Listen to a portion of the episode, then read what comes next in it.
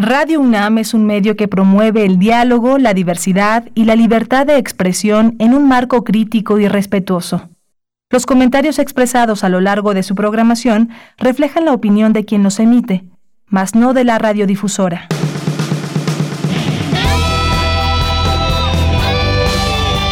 Prisma RU. Relatamos al mundo.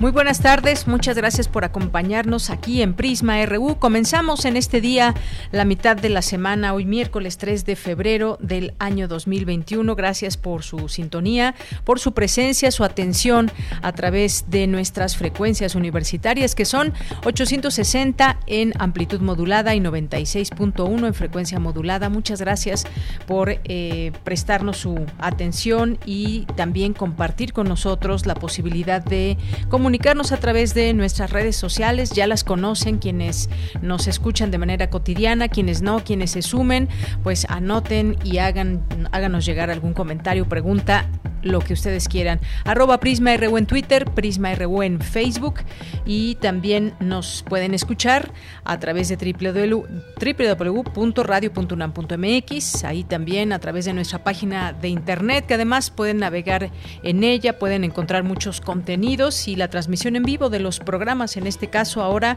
pues está en vivo Prisma RU. Gracias a mis compañeros allá en cabina haciendo posible esa transmisión en los controles técnicos Socorro Montes en la producción, Rodrigo Aguilar, en la asistencia, Denis Licea y aquí en el micrófono le saluda Deyanira Morán. Con todos nuestros, nuestros sonidos de la ciudad que acompañan estas transmisiones que hacemos, que hacemos desde casa. Así que, pues, gracias por estar con nosotros. Les vamos a presentar un programa con mucha información. Nos han llegado, por supuesto, muchas preguntas en torno a la página de mivacuna.salud.gov.mx, que prácticamente pues colapsó a las pocas horas de haberse dado a conocer y de abrirse al público a mayores de 60 años para que se puedan anotar, registrar en esta lista y posteriormente pues se, dé, se les dé aviso para confirmarles día, hora, eh, para que se puedan aplicar esta vacuna. Eh, hoy el subsecretario López Gatel pues ya dijo que en poco tiempo, quizás en un par de días, se tenga ya completa esta capacidad de registro, eh, ya que pues no apuestan a que haya gente que se desilusione y no se vacune. Así que pues nos piden prácticamente paciencia a quienes tengamos que anotar a alguien o a los adultos mayores que pues también ya nos han, nos han escrito y nos dicen que simplemente no han podido entrar a este registro. Algunos otros, los menos, ya se han podido registrar. Esa es una buena noticia para ellos, pero pues la mayoría de personas hasta el momento no ha podido lograr este registro. No quitamos el dedo del renglón para seguir en este tema informándoles. Bueno, vamos a platicar también en este miércoles, vamos a platicar sobre esta iniciativa eh, que busca cambiar eh, la ley para el tema de la industria eléctrica. ¿Esto qué implicaciones tiene esta reforma que se, que se propone? Bueno, pues vamos a platicarlo con el doctor Fluvio Ruiz eh, Alarcón, doctor en Economía. Eh, de Energía de la Universidad de París y vamos a hablar con él de esos temas porque también allá hay una reacción de parte de la iniciativa privada que tienen miedo de que pues se den situaciones con respecto a la inversión en este en estos temas de la de la electricidad. Así que vamos a platicar sobre este tema ampliamente y eh, pues saber qué es lo que busca el presidente con esta reforma. Y posteriormente vamos a platicar también de pues de los paraísos fiscales. Y ahora que se dio a conocer esta información desde Andorra pues nos quedan dudas de cómo cómo funcionan estos paraísos fiscales, por qué siguen existiendo. Eh, hay que recordar esta nota, les decía, el decomiso de 48 mil millones de pesos a 23 empresarios e inversionistas mexicanos, entre ellos, pues habla del abogado Juan Collado, que está en la cárcel y que es la pieza, es pieza clave en la investigación internacional que eh, pues en ese lugar se realiza por blanqueo de capital. Interesante conocer todos estos temas y sobre todo, bueno, ya que se den a conocer específicamente los nombres, pues saber si ese dinero puede ser regresado a México. ¿Por qué? Pues porque es dinero que posiblemente tendríamos que conocer la investigación y los detalles, dinero que muchas veces a causa de la corrupción pues se desvía desde las arcas públicas, dinero de los mexicanos pues llega hasta estos paraísos fiscales. Y también vamos a tener aquí en nuestra segunda hora a Pedro Cominic, ya lo conocen, actor, conductor, cantante, dramaturgo, pues estrena temporada en Canal 22 y en Catarsis, así se llama el programa y nos va a dar todos los detalles para que para que conozcamos y nos invite pues a ser parte de él y a entretenernos también y, conocer más de todo este tema de las redes sociales. Y bueno, vamos a platicar también con el doctor José Luis Velasco, doctor en ciencia política por la Universidad de Boston, investigador del Instituto de Investigaciones Sociales. Nos va a invitar a un concurso, un concurso de artículo de investigación que tiene como tema la pandemia de COVID-19 en México, causas, consecuencias y significados sociales. El premio será de 50 mil pesos y su publicación en uno de los números de la revista mexicana de sociología. Así que muy atractivo no solamente el premio, sino el poder, eh, el poder escribir al respecto de la pandemia de COVID-19 con todas estas eh, situaciones, causas, consecuencias y significados sociales, porque está en marcha todo este asunto de lo que está pasando en el mundo con esta pandemia. Hoy es miércoles de Dulce Conciencia, de Sustenta, tenemos también información cultural internacional. Quédese con nosotros aquí en Prisma RU y desde aquí relatamos al mundo. Relatamos al mundo. Relatamos al mundo.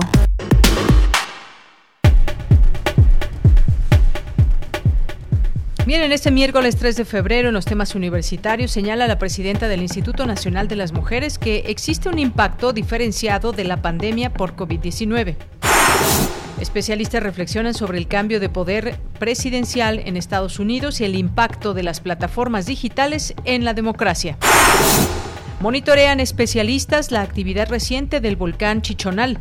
Piden a la población mantenerse informada y seguir las recomendaciones de las autoridades correspondientes. En los temas nacionales, Olga Sánchez Cordero, secretaria de Gobernación, aseguró que el gobierno federal defiende la iniciativa para modificar la ley de la industria eléctrica, ya que la Comisión Federal de Electricidad garantiza confiabilidad en el sistema eléctrico. En otro tema, Olga Sánchez Cordero informó que acordó con el Gabinete de Seguridad reunir un equipo federal para atender el caso de la pasante de medicina Mariana Sánchez, quien fue hallada muerta el pasado 28 de enero en Ocosingo, Chiapas.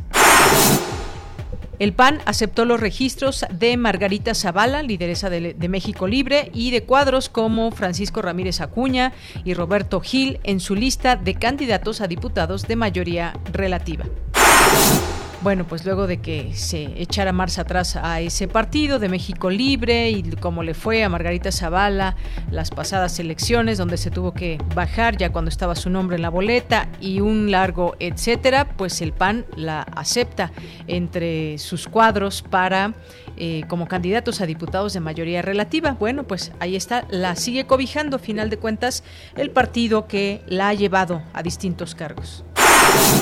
España extraditó esta semana al dueño de Altos Hornos de México, Alonso Ancira, para que sea juzgado por lavado de dinero relacionado con un presunto soborno a Emilio Lozoya para que Pemex le comprara la planta chatarra de agronitrogenados. El Fondo Ruso de Inversión Directa celebró que México se haya convertido en el primer país de Norteamérica y el décimo séptimo en registrar la vacuna Sputnik V contra la COVID-19. En temas internacionales, la vacuna contra la COVID-19 de AstraZeneca puede tener un gran impacto a la hora de reducir la transmisión de coronavirus, según Andrew Pollard, investigador de esta fórmula desarrollada por la Universidad de Oxford. La policía de Myanmar presentó cargos contra la depuesta líder civil del país, Aung San Suu Kyi, por poseer unos aparatos de comunicación, unos radios de uso exclusivo por el gobierno o el ejército, por lo que permanecerá detenida dos semanas más. Prisma RU. Relatamos al mundo. Una de la tarde con 14 minutos, la Secretaría de Salud reportó 159.533 muertos por coronavirus al día de hoy 1.874.092 casos confirmados.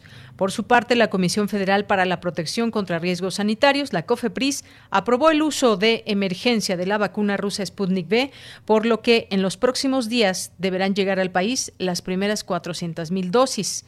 Hoy, en Palacio Nacional, Hugo López Gatel, subsecretario de Prevención y Promoción de la Salud, afirmó que la saturación de la página de registro para la vacunación contra COVID-19 a adultos mayores es muestra de la expectativa y el entusiasmo de la población por recibir las dosis. Pues sí, efectivamente nadie quiere morir y todo mundo quisiéramos recibir lo más pronto posible eh, la primera dosis, en dado caso que sea una vacuna que se deban poner dos dosis o en todo caso pues cualquiera de las vacunas que estén autorizadas por COFEPRIS que garanticen la calidad eh, en los estándares internacionales como el caso de que acabamos de conocer recientemente, además de otras, como la de Pfizer, eh, pues esta de Sputnik V y ya la aprobación de la COFEPRIS. Ayer pues se dio a conocer también, lo platicamos aquí ampliamente, pues todos los, los detalles que se dan de esta vacuna a través de la revista británica The Lancet,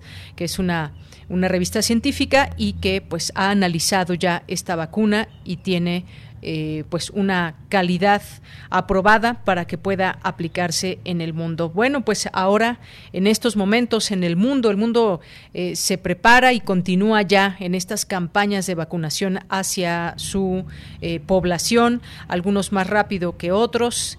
Eh, las vacunas que todavía no se terminan de entregar, los compromisos, los compromisos de los distintos laboratorios con distintos países todavía no se termina de hacer. Luego está el llamado de la ONU de no, no acaparar muchos de los países que pidieron millones y millones de dosis, como el caso de Estados de, de México, por ejemplo, que pues también tuvo que reducir este número de, de dosis en su llegada a México porque tiene que distribuirse en todo el mundo. Así que, pues aquí en este espacio no quitamos el dedo del renglón para seguir informando al respecto.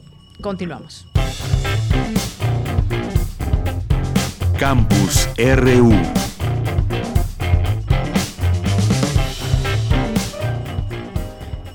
Bien, pues en nuestro campus universitario monitorean la actividad reciente del volcán Chichonal. Piden a la población mantenerse informada y seguir las recomendaciones de las autoridades correspondientes. Nos enlazamos con mi compañera Virginia Sánchez que nos tiene esta información. ¿Qué tal Vicky? Muy buenas tardes. Hola, ¿qué tal, Bella? Muy buenas tardes a ti al auditorio de Prisma RU. Así es, pues ante el registro de una serie de sismos en la zona del noreste de Chiapas, incluye el volcán Chichonal, la Secretaría de Seguridad y Protección Ciudadana, a través de la Coordinación Nacional de Protección Civil, solicitó la integración de un grupo de especialistas que concluyó en la necesidad de ampliar las mediciones y el conocimiento científico sobre este fenómeno. Ante este panorama, especialistas de nuestra Casa de Estudios y del Gobierno Federal participaron en la conferencia ¿Qué repercusiones tiene la actividad reciente del volcán Chichonal? Ahí la doctora Scioli Pérez Campos, jefa del Servicio Sismológico Nacional, indicó que del 25 de diciembre a la fecha se han registrado 41 sismos en la zona. Escuchémosla. El de mayor magnitud fue de 4.1, este ocurrió el 27 de diciembre y la magnitud mínima que hasta ahora se ha podido registrar es de 1.5 y esto ha sido gracias a esta red temporal que se ha instalado. Hay varios investigadores trabajando en este tema del análisis de las señales sismológicas, por supuesto en el Servicio Sismológico Nacional del Instituto de Geofísica de la UNAM. Estamos encargados de eh, monitoreo continuo en tiempo real de estos eventos, de establecer las localizaciones y magnitudes de ellos. Sin embargo, también estas otras instituciones están haciendo diferentes análisis que se requieren, como es el Instituto de Investigación y Gestión de Riesgos y Cambio Climático de la UNICACH, el Centro de Geociencias de la UNAM, el Centro Universitario de Estudios Vulcanológicos de la Universidad de Colima y el Centro Nacional de Prevención de Desastres. Cada uno de ellos está llevando diferentes actividades y cada uno de ellos está realizando diferentes análisis para poder establecer las características y el origen de esta sismicidad. Por su parte, el ingeniero Enrique Guevara Ortiz, director general del Centro Nacional de Prevención de Desastres, habló de las acciones que se tomarán en el corto, mediano y largo plazo. Escuchemos. Que el, volcán El Chichonal cuente ya con una red permanente de monitoreo. Para ello se ha hecho una estimación, se van a invertir eh, recursos del orden de 30, 40 millones a través de eh, fondos para proyectos preventivos, tanto del gobierno de Chiapas como del gobierno federal. Y se está elaborando un programa especial de protección civil para el volcán El, Chichonal y se está trabajando eh, en este sentido también para involucrar a la población, para mantenerla informada y, evitar que haya eh, rumores y que siempre estén atentos a la información oficial que, se difunda. Eh, sabemos todos en estas épocas tantas eh, noticias falsas que, que, existen, entonces pues la recomendación que se le hace a la población es, este, en primer lugar, pues mantener la calma, evitar los rumores y estar atentos a la información oficial que se difunda. En su oportunidad, el doctor Hugo Delgado Granados, director del Instituto de Geofísica, habló de los posibles escenarios del volcán con el objetivo de brindar certeza en la información. Desde el punto de vista volcanológico, eh, se considera un volcán activo aquel que ha tenido una actividad eruptiva en los últimos 10.000 años, porque tienen potencial de volver a tener erupción. Entonces tenemos volcanes activos en un número de 18 lo cual nos indica que debemos estar eh, informados de los volcanes activos que se encuentran en nuestro alrededor. Y la gente pues eh, puede pensar que no son activos como el volcán Cocotitlán en las cercanías de Atlacomulco o el volcán Iztaccíhuatl que no tiene fumarolas tampoco o el volcán de la Malinche, pero que precisamente la virtud de estudiar a los volcanes es lo que nos permite tener estos conocimientos y esta información eh, transmitírsela directamente a las autoridades con el fin de que ellos tengan presentes las actividades que en el pasado han tenido estos volcanes y de esa manera puedan establecer eh, política pública con el fin de establecer eh, rutas de evacuación para algunos de estos volcanes y también sistemas de monitoreo. el doctor Carlos Valdés González, investigador del Instituto de Geofísica, dijo que mantienen monitoreo permanente en 18 volcanes del país. De ella, este es el reporte. Bien, pues muchas gracias Vicky. Estaremos atentos eh, de este volcán y todo lo que digan las autoridades que se encuentran monitoreando. Muchas gracias. Gracias a ti, y un abrazo y hasta mañana. Hasta mañana, un abrazo Vicky. Nos vamos ahora con Cindy Pérez Ramírez. El impacto de la pandemia provocará mayor pobreza y brecha salarial en las mujeres. Cuéntanos Cindy, muy buenas tardes. Deyanira, muy buenas tardes a ti y a todo el auditorio durante el Seminario Permanente de Género en Salud organizado por la Facultad de Medicina de la UNAM, Las Mujeres en la Era de la COVID-19 en México, Liderazgos Femeninos hacia un futuro más igualitario y feminista, Nadine Gassman, presidenta del Instituto Nacional de las Mujeres, indicó que éstas se encuentran en la primera línea de defensa contra la pandemia y representan en el mundo el 70% del personal de salud. En México, el 85% de las enfermeras son mujeres. Pese a ello, la brecha de desigualdad es amplia, lo cual se deduce en un impacto diferenciario de la pandemia en diversos ámbitos. Vemos que la brecha salarial de género en el sector salud eh, llega a 25%, mientras que la brecha general es de 14%. Que se, se, estima que el efecto de la pandemia, alrededor de 96 millones de personas caerán en pobreza. De estas 47 millones serán mujeres y niños. Tendremos que las mujeres que vivan en pobreza extrema serán más que los hombres en 2021. A la fecha en México, 3.2 millones de mujeres han perdido su puesto de trabajo y esto crea realmente un alto riesgo de empleos para las mujeres, lo cual impacta en, en toda la vida. Gasman Silverman alertó también de la deserción escolar que se prevé afecte a 1.4 millones de estudiantes, en mayor medida a niñas y adolescentes, debido a que muchas de ellas se quedarán a ayudar en el trabajo doméstico no remunerado y porque también en, en, los hogares persisten, se da prioridad a que sean los niños los que se mantengan en la escuela. A pesar de que ahora los hombres están más en casa, no sabemos cuánto se ha redistribuido. La información que tenemos en general es que las mujeres en México trabajamos el triple en esto, ¿no? Las mujeres dedican hasta dos horas más al día que los hombres en estas labores que son las domésticas, las de cuidado. Eh, y este es, este es trabajo que no se remunera y que muchas veces tampoco se reconoce. Es un tema central en el programa de igualdad entre mujeres y hombres de México y estamos trabajando para paulatinamente tener un sistema de cuidados donde fomentemos la corresponsabilidad con políticas públicas con eh, participación del sector privado. Deyanira, Naciones Unidas anunció este martes que la pandemia de COVID también impulsa la trata de personas, un tipo de esclavitud moderna que afecta especialmente a las mujeres. Esta es la información. Muchas gracias, Cindy. Muy buenas tardes. Muy buenas tardes. Bueno, pues hay este tema que pues vemos que COVID-19 no es solamente un tema que tenga que ver con la salud, sino el impacto que genera en todos los ámbitos, el económico, con este tema de la pobreza, y hemos visto eh, la baja de salarios, la pérdida de empleos, la brecha salarial también, todo esto y más está provocando esta, esta pandemia, todo va concatenado y debemos pues entender el problema de esta manera y saber reconocer que para salir de él pues se requerirá de un esfuerzo desde muchas, muchas trincheras, empezando por nuestro compromiso social. Continuamos. Porque tu opinión es importante, síguenos en nuestras redes sociales, en Facebook como Prisma RU y en Twitter como arroba PrismaRU.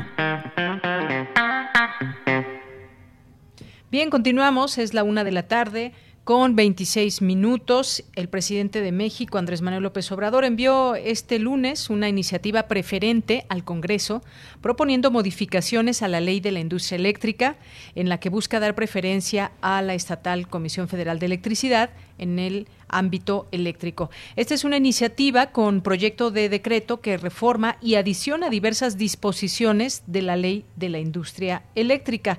Esta iniciativa, turnada a la Cámara de Diputados, destaca que resulta urgente profundizar en los cambios ya iniciados en esta materia a fin de fortalecer a la empresa productiva del Estado para beneficio del interés nacional.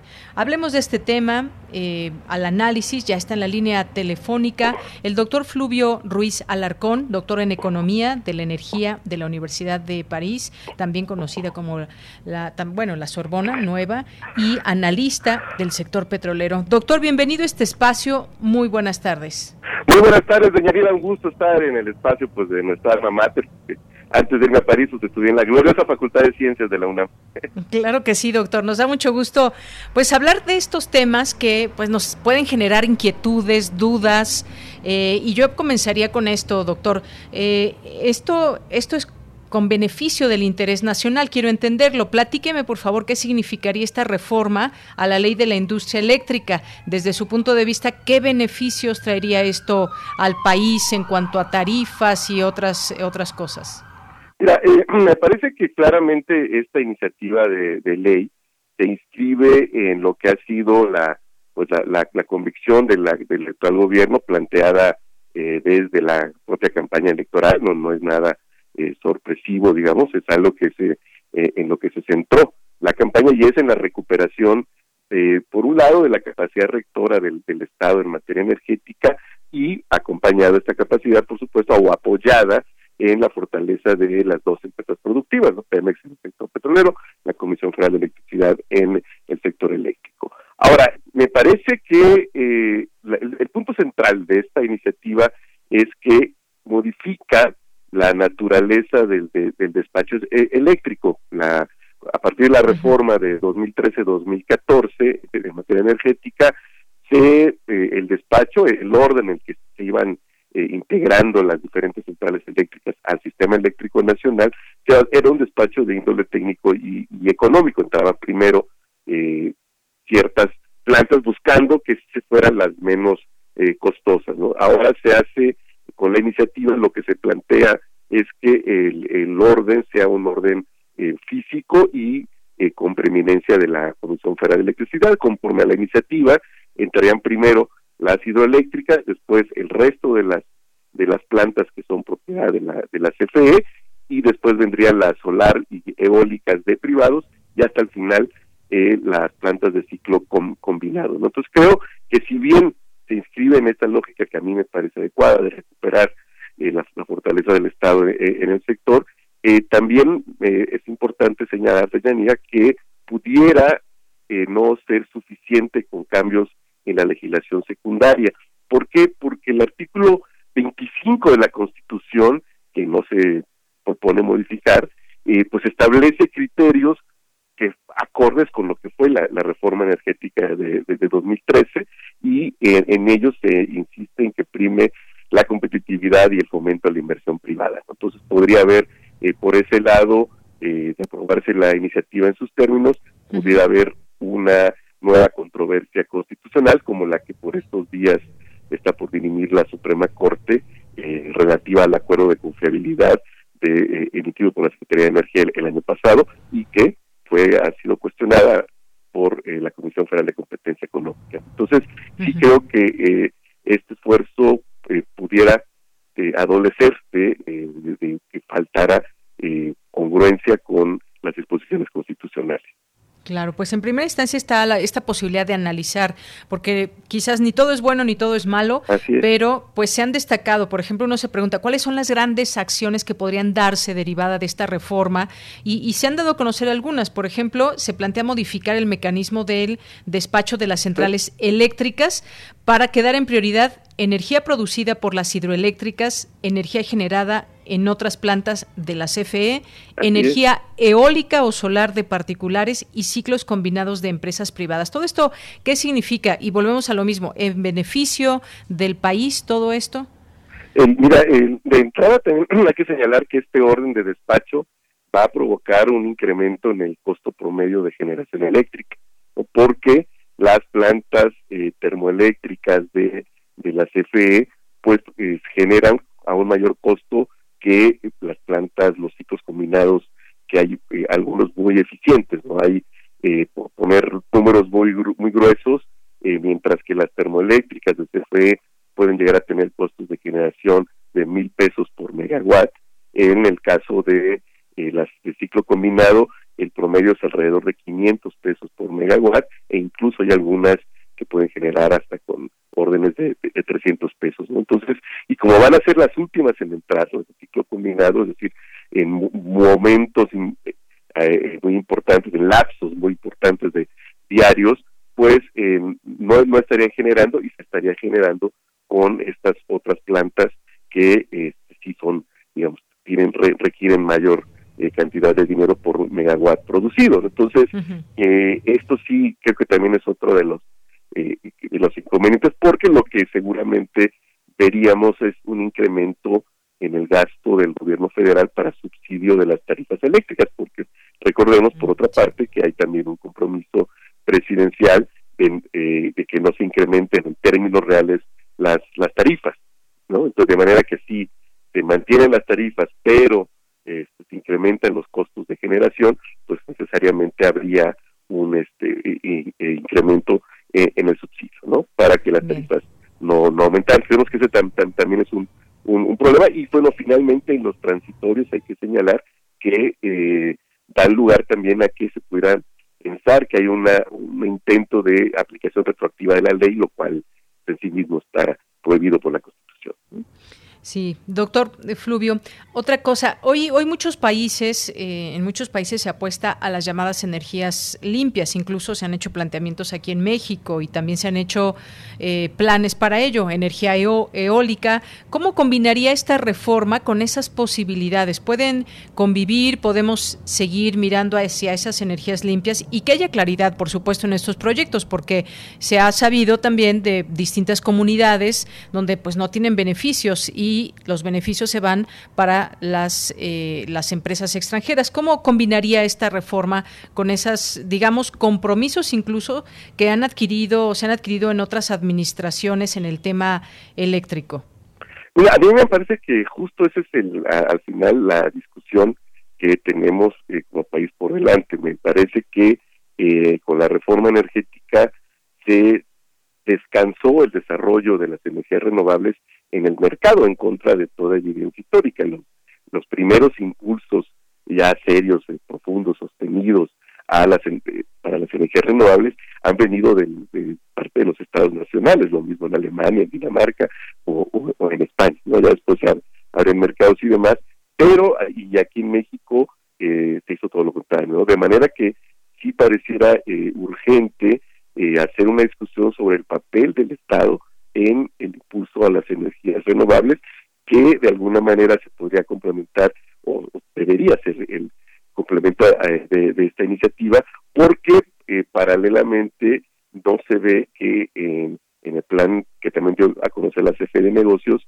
pues demasiado interés en las energías renovables, siendo que tenemos que como encaminarnos hacia allá pues como cuestión de, supervivencia, ¿no? Prácticamente, eh, eh, modificar la, la matriz energética será un, un proceso largo, es, son transiciones que toman mucho tiempo, pero que justo por ello requieren que eh, se dé una responsabilidad muy clara, muy nítida al Estado en ese tema. Y el que tú muy bien señalas, ¿no? Que en, en, el caso de nuestro país también ha habido malas experiencias en términos de eh, la, los beneficios al final de cuentas eh, pues no no caen no no se reflejan en las comunidades donde se llegan a, asentar no las este hay, que hemos visto muchos eh, movimientos sociales sobre todo en, en el disco de, de, de Tehuantepec incluso en Baja California no porque efectivamente me parece que ya estamos en épocas en las que no se pueden imponer ningún tipo de proyecto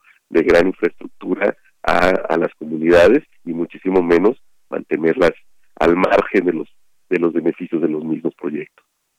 Bien, doctor, eh, y en ese sentido también ya veo reacciones de la iniciativa privada, ¿no? Que hablan de una expropiación indirecta. ¿Qué, tenemos del lado de la iniciativa privada? Porque pues la propuesta de reforma a la ley de la industria eléctrica enviada por el Ejecutivo Federal al Congreso de la Unión, dicen es una expropiación indirecta que resultará en un mayor costo fiscal por los subsidios que deberán destinarse a la Comisión Federal de Electricidad y de esta manera afectará a los consumidores. Ese es un primer punto que en, la mesa, la expropiación indirecta. ¿Qué, ¿Qué comentario o análisis le merece esto? Mira, quizás el término sea algo excesivo, pero lo cierto es que si eh, el cambio del orden del, del, despacho, o que coloca a las privadas después de, de la Comisión Federal de, Electricidad, sí podría incluso eh, ir en contra de lo establecido, en particular en el Tratado eh, Comercial que se firmó recién con Estados Unidos y Canadá, pero también en otros eh, convenios internacionales, donde ya en este tipo de, mecanismos comerciales se eh, establecen siempre capítulos o disposiciones para la, protección de inversión. Entonces es eh, muy probable que pudieran haber eh, demandas de ciertos grupos inversionistas de ciertas empresas contra el Estado mexicano porque el cambio de reglas en el despacho eléctrico pues así modifica, eh, eh, perjudica incluso a las expectativas de rentabilidad con que se hicieron, con que se definieron eh, varios proyectos privados. Entonces, sí creo que en ese sentido podemos esperar una judicialización de la de la implementación de esta iniciativa si se llegara a aprobar en, en, estos términos. Entonces, imagino que los empresarios hablan de expropiación indirecta porque podría llegar eh, a darse el caso que la rentabilidad sea tal que ya no les este, resulte mantener eh, eh, el, proyecto que es un proyecto particular y pues la única la salida pues es cederlo a la a la Comisión Federal de, Electricidad porque también es importante señalar que nuestro sistema eléctrico antes de la pandemia ya funcionaba con con márgenes muy muy pequeños de, de, de capacidad, ya la capacidad instalada era apenas ligeramente superior a la demanda en las horas pico. Entonces ya estábamos enfrentando, eh, nos estábamos acercando peligrosamente a un punto en el que eh, hubiera insuficiencia en la generación. Claro, y es que a final de cuentas es muy importante poner en la balanza estas dos cuestiones esta, de esta propuesta, de esta propuesta de reforma que tendrán que analizar los legisladores y por la otra, pues también aquellas voces que son de alguna manera participantes o están también eh, atentas a un tema que pues les puede o no afectar. Hablan incluso, por ejemplo, de que pues se condenaría el país a consumir energía cara y contaminante y que, por ejemplo, habrá afectación a inversiones ya realizadas por empresas nacionales y extranjeras y esto se traduciría en su momento en indemnizaciones del Estado a, dichas eh, firmas y hacen una serie pues ya de, de elementos que pueden suceder en dado caso de aprobarse esta reforma. Importante tener pues las dos caras de la moneda en todo esto, lo, lo que está en propuesta y lo que dicen podría suceder si se aprueba todo esto? Sí, claro, porque hay, eh, a ver, hay, como me dices, siempre eh, dos perspectivas o más perspectivas, no, hay, eh, no existe una sola visión. Y, por ejemplo, algo que se ha señalado desde la Comisión Federal y que, que sí era también necesario revisar era justamente que la generación a través de, sobre todo, energía solar o eólica, eh, implica la necesidad de que exista eh, un instalaciones o capacidad instalada de respaldo, porque pues lo, más básico, no no hay no hay sol ni viento todo el día, entonces la, generación en efecto es intermitente y esto provoca dos tipos de, de problemas para el sistema eléctrico. Por un lado, eh, que como comentaba, tenías necesitas tener plantas convencionales, llamámosle, para que eh, entren en funcionamiento cuando no hay generación eh, a través sobre todo de energía eólica o solar, y por el otro lado,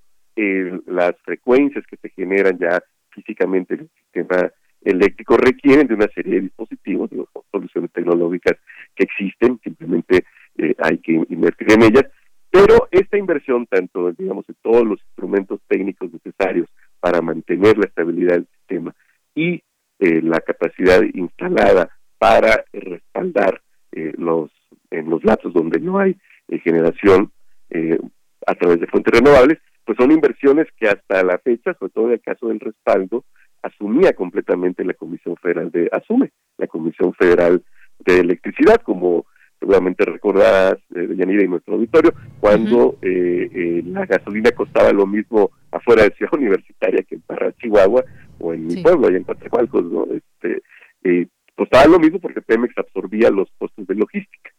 ¿No? E, este, ese costo no se reflejaba en el precio final de la gasolina. Bueno, algo así ocurre con, con el respaldo que tiene que aportar la Comisión Federal de Electricidad, que es un gasto que asume. Entonces, esa, esa parte, por ejemplo, sí tendría que revisarse eh, legalmente y también los las, las tarifas de, de porteo, lo, lo, que pagan las empresas a la Comisión para utilizar su infraestructura, y eso también deben ser tarifas que deben revisarse para que la CFE tenga los recursos suficientes para garantizar la estabilidad del, sistema y no tengamos problemas como el del 28 de diciembre del año pasado.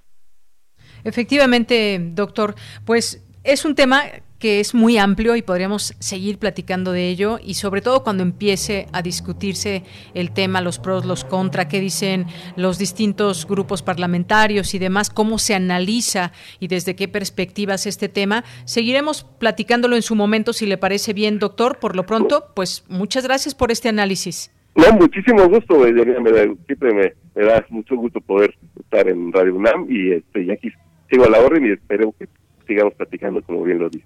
Claro que sí, doctor. Hasta luego, un abrazo. Un abrazo, Yanni, hasta luego.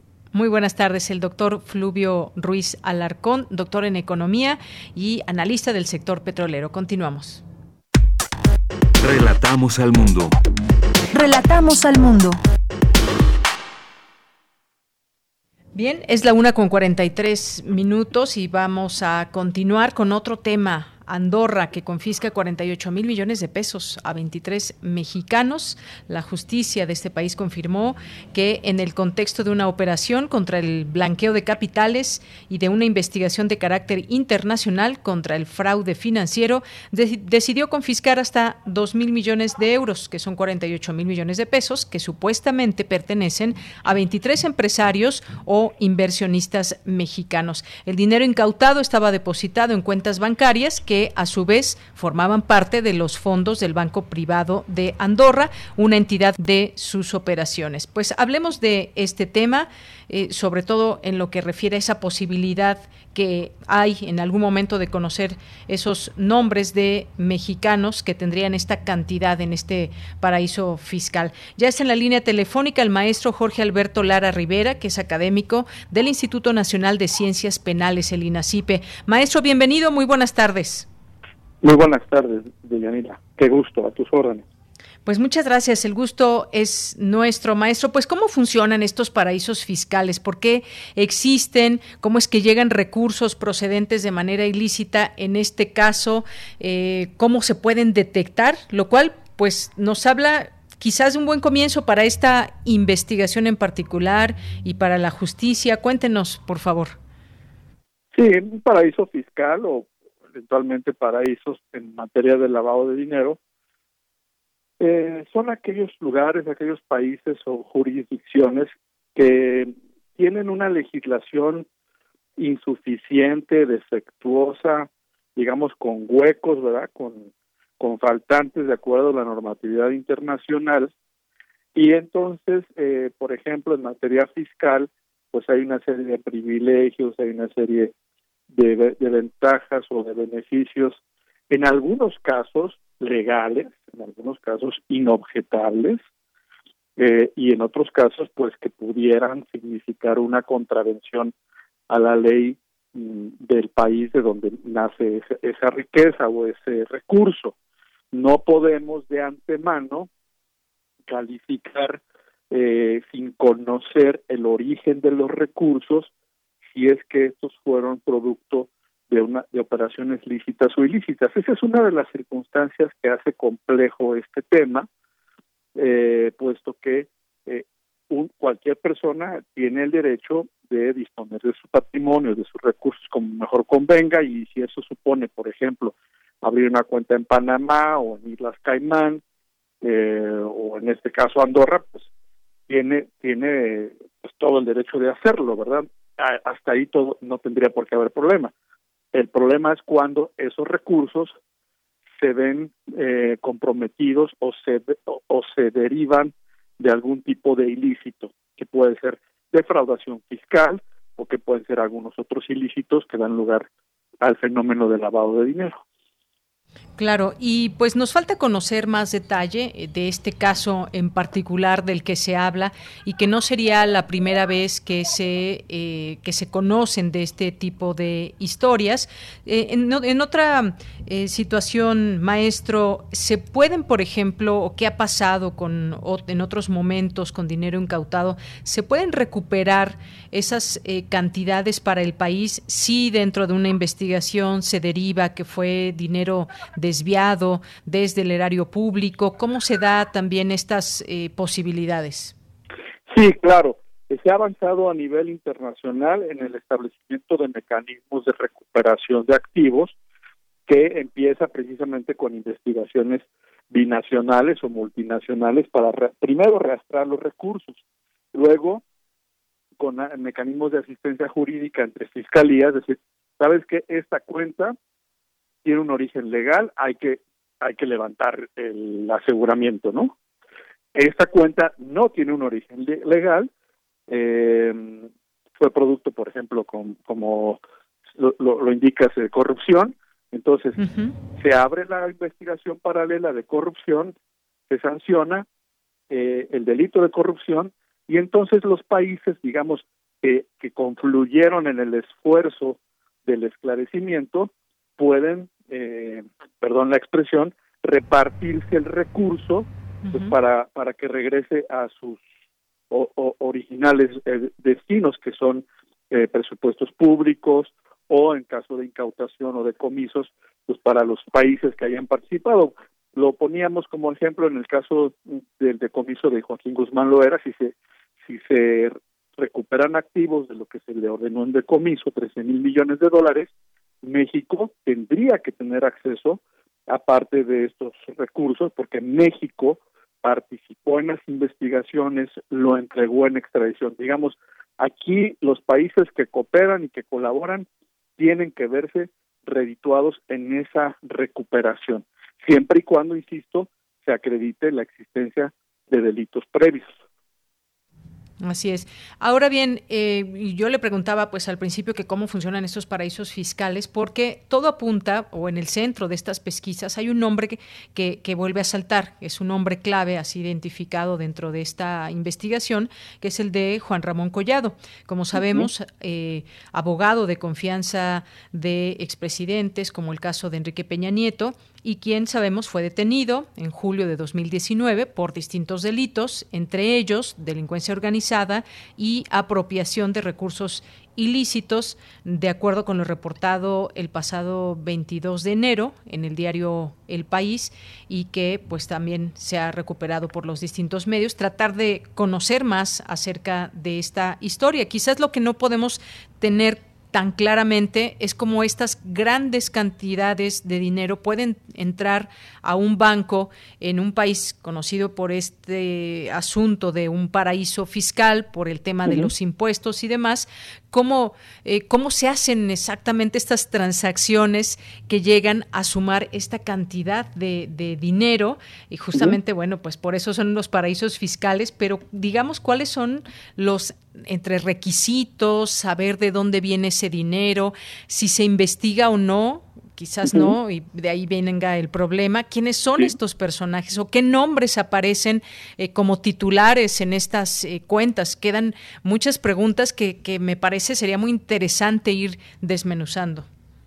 Sí, claro, los bancos tienen que investigar ahora con el régimen antilavado. Hay que entender algo, el régimen antilavado es universal, para todos los países, porque cuando un país falla, entonces, digamos, se abre un hueco y es por donde van los lavadores de activos. Entonces, ¿en qué consiste el régimen antilavado?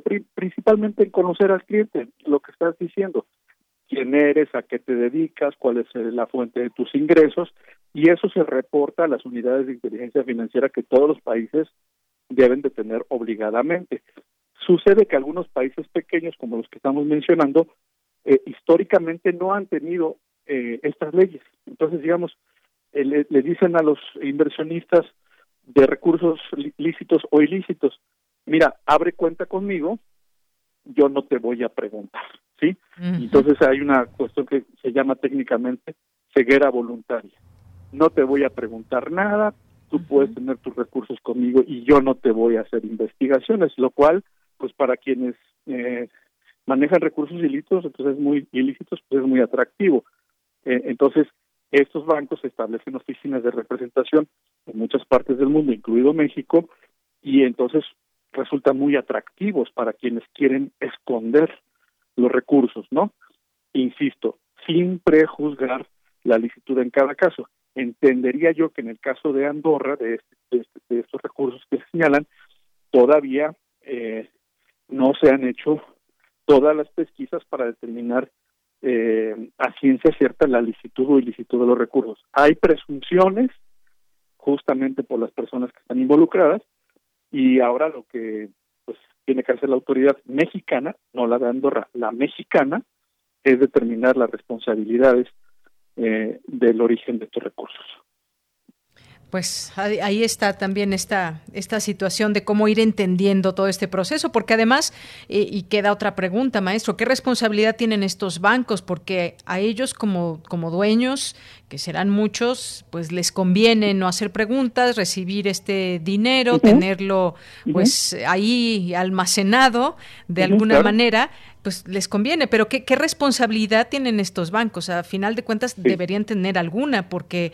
si dejan entrar dinero proveniente, por ejemplo, del narcotráfico, dinero sucio, lo que conocemos como dinero sucio, eh, dinero proveniente de la corrupción, pues es terrible. Sí, desde luego hay sanciones, incluso ellos podrían estar incurriendo en el delito de lavado de dinero, que es un delito que está tipificado en prácticamente todos los países. Además de que los bancos, como lo vimos ya históricamente, Banco RIX, Banca BCCI, son bancos que desaparecen, son bancos que son sancionados con su con su liquidación. Eh, recordamos hace algunos años que hubo también un problema semejante en el caso de HSBC México eh, por eh, depósitos en dólares en efectivo. Eso fue un gran escándalo por ahí del año 2008-2009. Entonces hay sanciones penales, sanciones administrativas y para los países que permiten que existan estos bancos, también hay sanciones internacionales. Entonces, se trata de ir avanzando todos como comunidad internacional en el refuerzo de estas leyes para que todos los bancos tengan estos esquemas de conocimiento de cliente y de que no incurran en ceguera voluntaria, en tú me depositas y yo no pregunto nada. Entonces, este es una, un régimen que tiene que irse consolidando. Así es, porque se ha hablado en este tema y en esta noticia en particular de que la justicia de Andorra es quien ha confirmado todo esto. Por justicia de Andorra entendemos las autoridades que también señalarían a sus propios bancos de, su país. Sí, pues. claro. Sí, claro, aquí las autoridades de Andorra fueron las que solicitaron eventualmente este aseguramiento, porque pues les llama la atención tanto dinero proveniente de un país como México, ¿verdad? Que tiene, pues también tenemos nuestra reputación a nivel internacional y, y entonces hace falta, digamos, la, la narrativa de nuestro país, de lo que la fiscalía pueda investigar y no hay que olvidar, mira, mira que en todo esto también hay que poner a salvo la presunción de inocencia. Entonces, claro. que las autoridades hagan su trabajo, lo hagan completo y lo hagan bien y procedan en consecuencia. Claro, no, no podemos dar eh, por hecho ni acusar a nadie en particular, porque además no se conocen detalles de esta investigación, pero pues en su momento tendremos oportunidad de conocer esos nombres y esas rutas de dinero y en todo caso de dónde proviene ese dinero, que a veces no cuadran con sus cuentas. Hay políticos que pues bueno, ganan cierta cantidad y de pronto pues acumulan una riqueza extraordinaria, pues es ahí cuando saltan las cosas y hay que ir con la ruta del dinero, la estafa maestra, por ejemplo, que me viene a la mente en este momento. Ese es uno de los de las tipologías clásicas en donde hay políticos que reciben X cantidad por sus servicios al, público y que acumulan fortunas impresionantes, como lo vemos en México, e incluso algunos en funciones. Y bueno, pues eso es una sospecha que amerita investigación. Claro que sí. Bueno, pues maestro, muchas gracias por estar con nosotros y explicarnos pues parte de estos entramados que hay entre los dineros y, el, y los paraísos fiscales. Muchas gracias. Al contrario, con mucho gusto, que tengan muy, buenas tardes. Igualmente, para usted. Hasta luego. Fue el maestro Jorge Alberto Lara Rivera, académico del Instituto Nacional de Ciencias Penales, el INACIPE. Este tema que pues importante ir conociendo de qué se trata, cómo funciona todo esto. Hablando de corrupción, pues se extraditó España a Alonso Ancira, que pues ya viene hacia, hacia México. Eh, pues para que enfrente un proceso penal por asociación delictuosa y operaciones con recursos de procedencia ilícita, lavado de dinero, informaron hoy fuentes oficiales y pues estaremos también al tanto de todo este tema. Bien, por lo pronto nos vamos ahora con esta invitación que nos deja Dulce Wet y con esto nos vamos al corte para regresar a nuestra segunda hora de Prisma RU.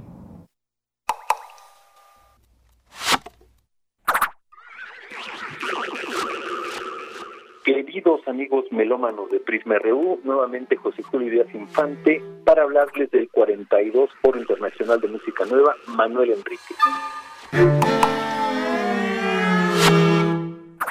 Este viernes continuamos con la obra Hearing in Bed del compositor mexicano Carlos Sandoval, radicado desde hace muchos años en Berlín, con la participación de Líminas de México y el ensamble Champs de Suiza. Es parte de un ciclo de colaboraciones entre estos dos ensambles que han sido y estarán siendo parte de este foro de música nueva.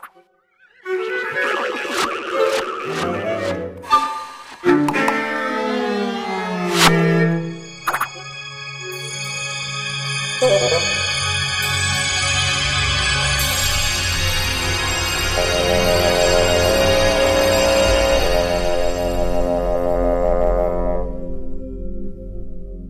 igual forma, el sábado también a las 18 horas tenemos el estreno de la obra The Untitled One Beat Plus de el compositor mexicano José Luis Hurtado, radicado también en, Arizona desde hace un buen tiempo, y es una obra para fagot y electrónica a cargo de Ben Roidi Ward en ese interesantísimo instrumento de aliento muy apto para la música contemporánea.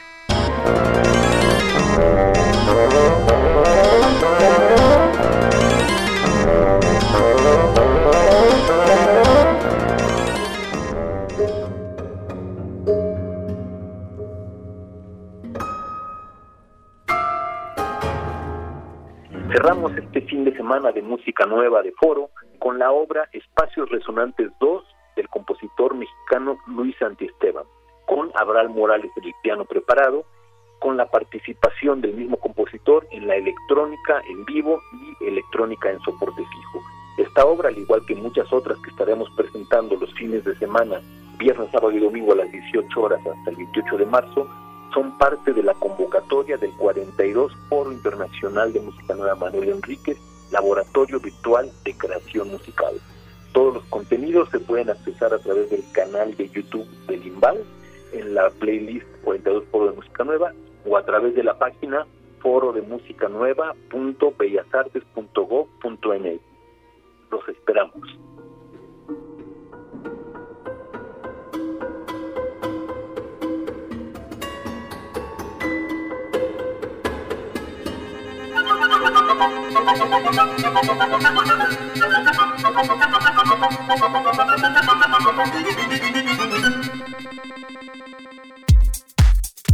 Tu opinión es muy importante. Escríbenos al correo electrónico prisma.radiounam@gmail.com. ¿Votaste por Morena? Es de sabios reconocer y corregir. Morena prometió un cambio a México, pero trajo los peores gobiernos estatales y municipales del país. Hoy somos de los países con la tasa más alta de muertes por COVID en el mundo, sin apoyos al sector productivo para cuidar los empleos y el ingreso familiar. Todo gracias al mal manejo de Morena en la pandemia. A puro capricho y ocurrencias. Ya son más de 150 mil defunciones y 2 millones y medio de empleos perdidos. Llegó la hora de corregirlo. Cambiemos hacia el futuro. Únete a Acción por México. PAN. El 2020 fue el año del cambio, pero no del que esperábamos. Cambiamos nuestra forma de estudiar, trabajar y salir. Cambiamos para sobrevivir, para salir adelante. En unos meses estoy segura de que juntas vamos a cambiar a quienes hoy están tomando malas decisiones, porque ellos no cambiaron. Se quedaron en el pasado y eso le está haciendo mucho daño al país. Sigamos cambiando por el bien de México. Es momento de comenzar la evolución mexicana. Movimiento Ciudadano. Y no me gusta que se diga que la niña, la pequeña o la adolescente se embarazó. No, la embarazaron. Alguien la embarazó. Lleva contigo los temas que están cambiando al mundo. Los niños están en una grave crisis de identidad. ¿Por qué? Porque se les sigue inculcando la violencia como mecanismo de socialización. Entonces, pienso yo es fundamental apuntar a la comunidad masculina y que asuman su responsabilidad en este contexto. Escuchar y escucharnos. Construyendo igualdad. Un programa de Radio UNAM y el Centro de Investigaciones y Estudios de Género. Entra a www.radiopodcast.unam.mx y encuentra las cinco temporadas. Radio UNAM. Experiencia, sonora. Hola, ¿me escuchan? No te veo, ¿tienes prendida la cámara? ¿Tienes prendido tu micrófono? Ay, no te escucho. No pudiste juntarte con tu familia, pero igual se mantuvieron unidos. La contingencia sanitaria nos ha limitado, pero el INE quiere asegurarse que tu opinión cuente. Por eso si tu INE venció en 2019 o 2020, igual te servirá para votar y como medio de identificación hasta el 6 de junio de 2021. En 2021, el voto sale y vale. Contamos todas, contamos todos. INE. El Tribunal Electoral del Poder Judicial de la Federación protege mi voto. Tribunal Electoral. Puedo participar en política, o sea, puedo votar y ser votada. Tribunal Electoral.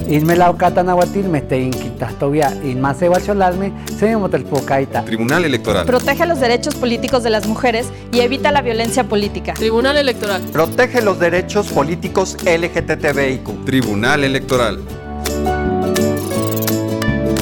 Tribunal Electoral del Poder Judicial de la Federación. Porque tu opinión es importante, síguenos en nuestras redes sociales, en Facebook como Prisma RU y en Twitter como arroba PrismaRU.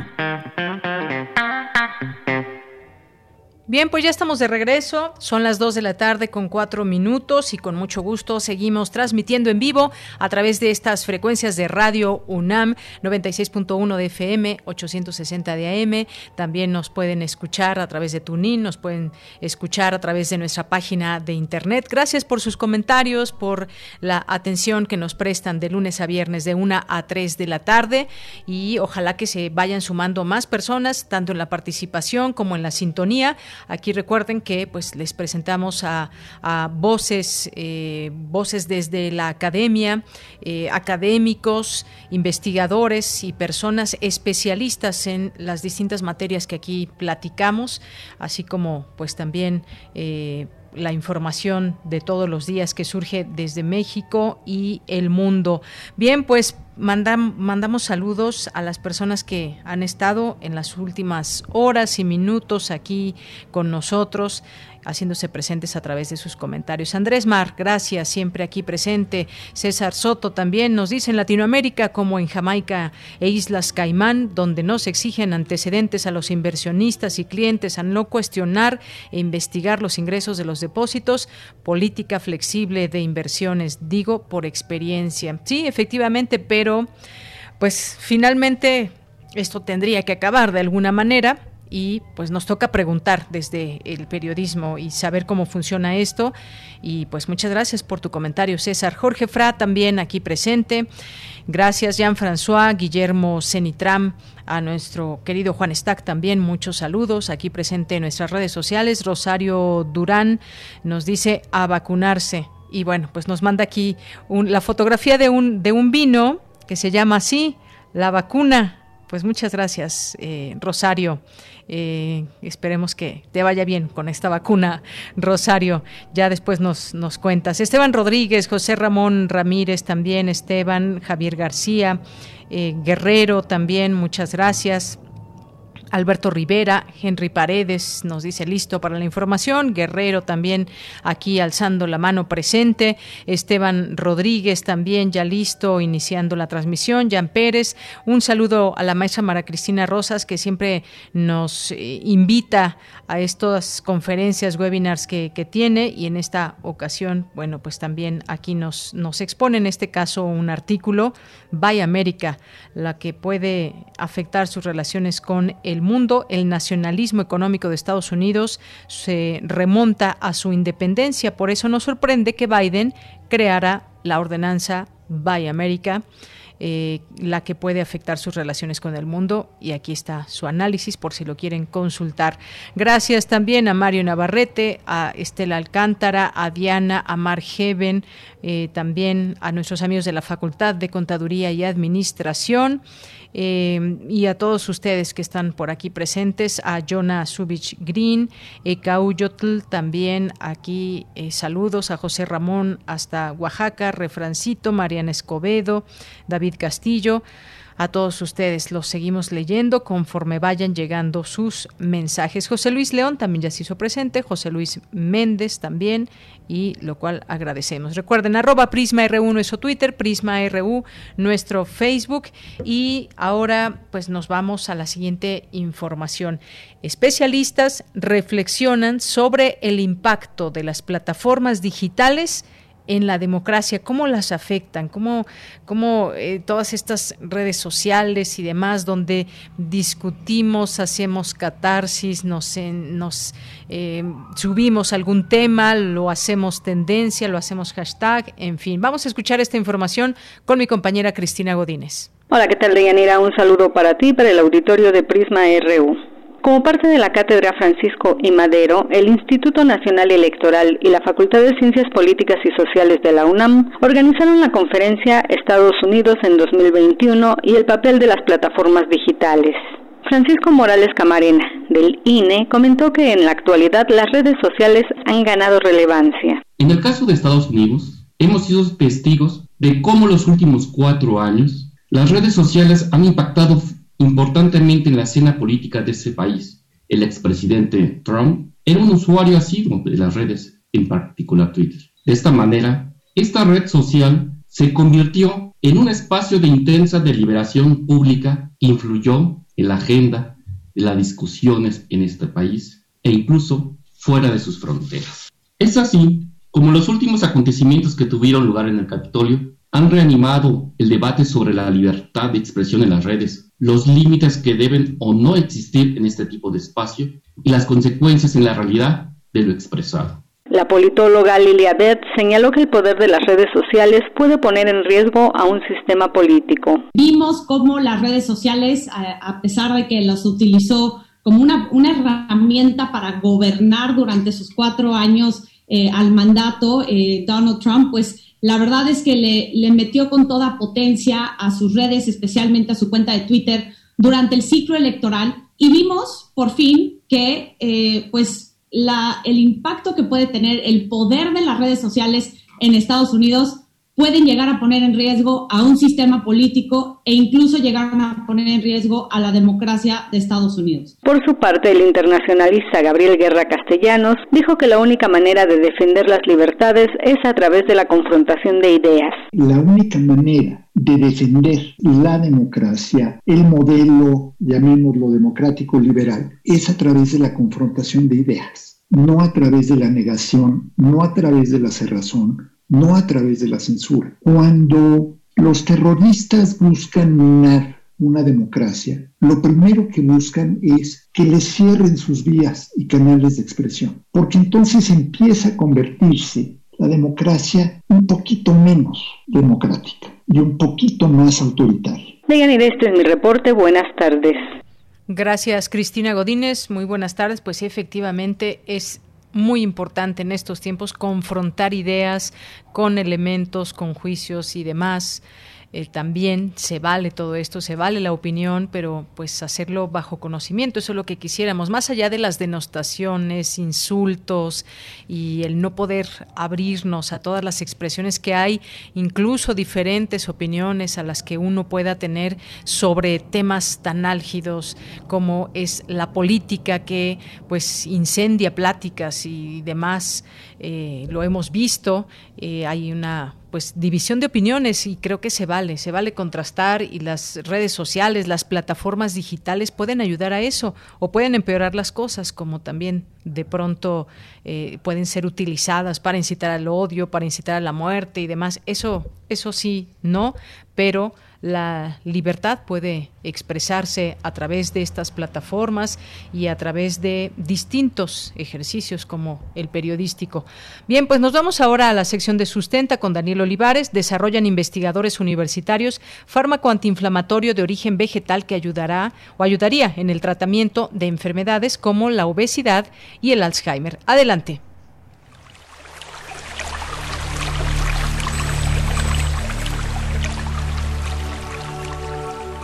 Sustenta. Sustenta. Innovación universitaria en pro del medio ambiente.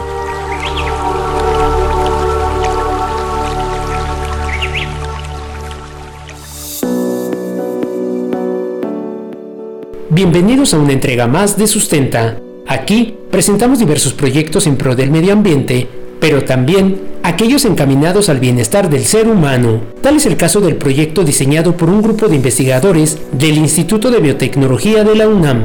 Se trata de un fármaco de origen vegetal capaz de eliminar la inflamación causada por enfermedades crónicas como el Alzheimer y la obesidad. Según datos del Centro Mexicano Alzheimer, en nuestro país existen 1.5 millones de personas viviendo con este padecimiento. Alrededor de 100.000 radican en la Ciudad de México. Según el INEGI, aproximadamente un 9% de personas mayores de 65 años lo padecen. Por otra parte, el sobrepeso y la obesidad son un problema de salud pública en México y el mundo. Según la encuesta nacional de salud y nutrición 2019, estos padecimientos afectan a más del 75% de las personas adultas y en 35.6% de la población infantil, tanto en hombres como en mujeres. Ante esta situación, un grupo de investigadores integrado por los doctores Leonor Pérez Martínez y Martín Gustavo Pedraza Alba del Departamento de Medicina Molecular y Bioprocesos del Instituto de Biotecnología de nuestra máxima casa de estudios desarrollan un fármaco antiinflamatorio de origen vegetal que podría coadyuvar en el tratamiento de enfermedades como la obesidad y el Alzheimer. En entrevista con Sustenta, el doctor Martín Pedraza nos explica cómo funciona este fármaco. Nosotros como le estamos pensando es que en realidad durante el envejecimiento se van perdiendo las capacidades cognitivas de manera eh, normal. Y sabemos que durante el envejecimiento hay un incremento del proceso inflamatorio en general en todo el organismo. Entonces nosotros en realidad eh, lo como estamos pensando que sería un fármaco que ayudaría a atenuar ese proceso inflamatorio en personas de edad avanzada y por lo tanto retrasar alteraciones al sistema nervioso central asociadas a la edad. También pensamos que la población con sobrepeso, con obesidad, pues sería algo que les ayudaría a atrasar sus alteraciones metabólicas y evitar eventualmente que se conviertan en personas diabéticas. La inflamación es una respuesta natural del organismo que se necesita para responder a diferentes agentes patógenos y montar una respuesta inmune adecuada. Controlar el proceso inflamatorio reduce el efecto negativo que tiene la inflamación en células importantes del páncreas, hígado y cerebro. ¿Qué relación existe entre la inflamación y algunas enfermedades crónicas como el Alzheimer y la obesidad? La doctora Leonor Pérez nos explica. La inflamación es un componente común en el desarrollo de distintas enfermedades crónico-degenerativas, incluyendo eh, la demencia, la enfermedad de Alzheimer. Eh, pues nos interesa mucho en nuestro grupo, aparte de la investigación básica, eh, identificar estrategias que nos permitan contender con este proceso inflamatorio.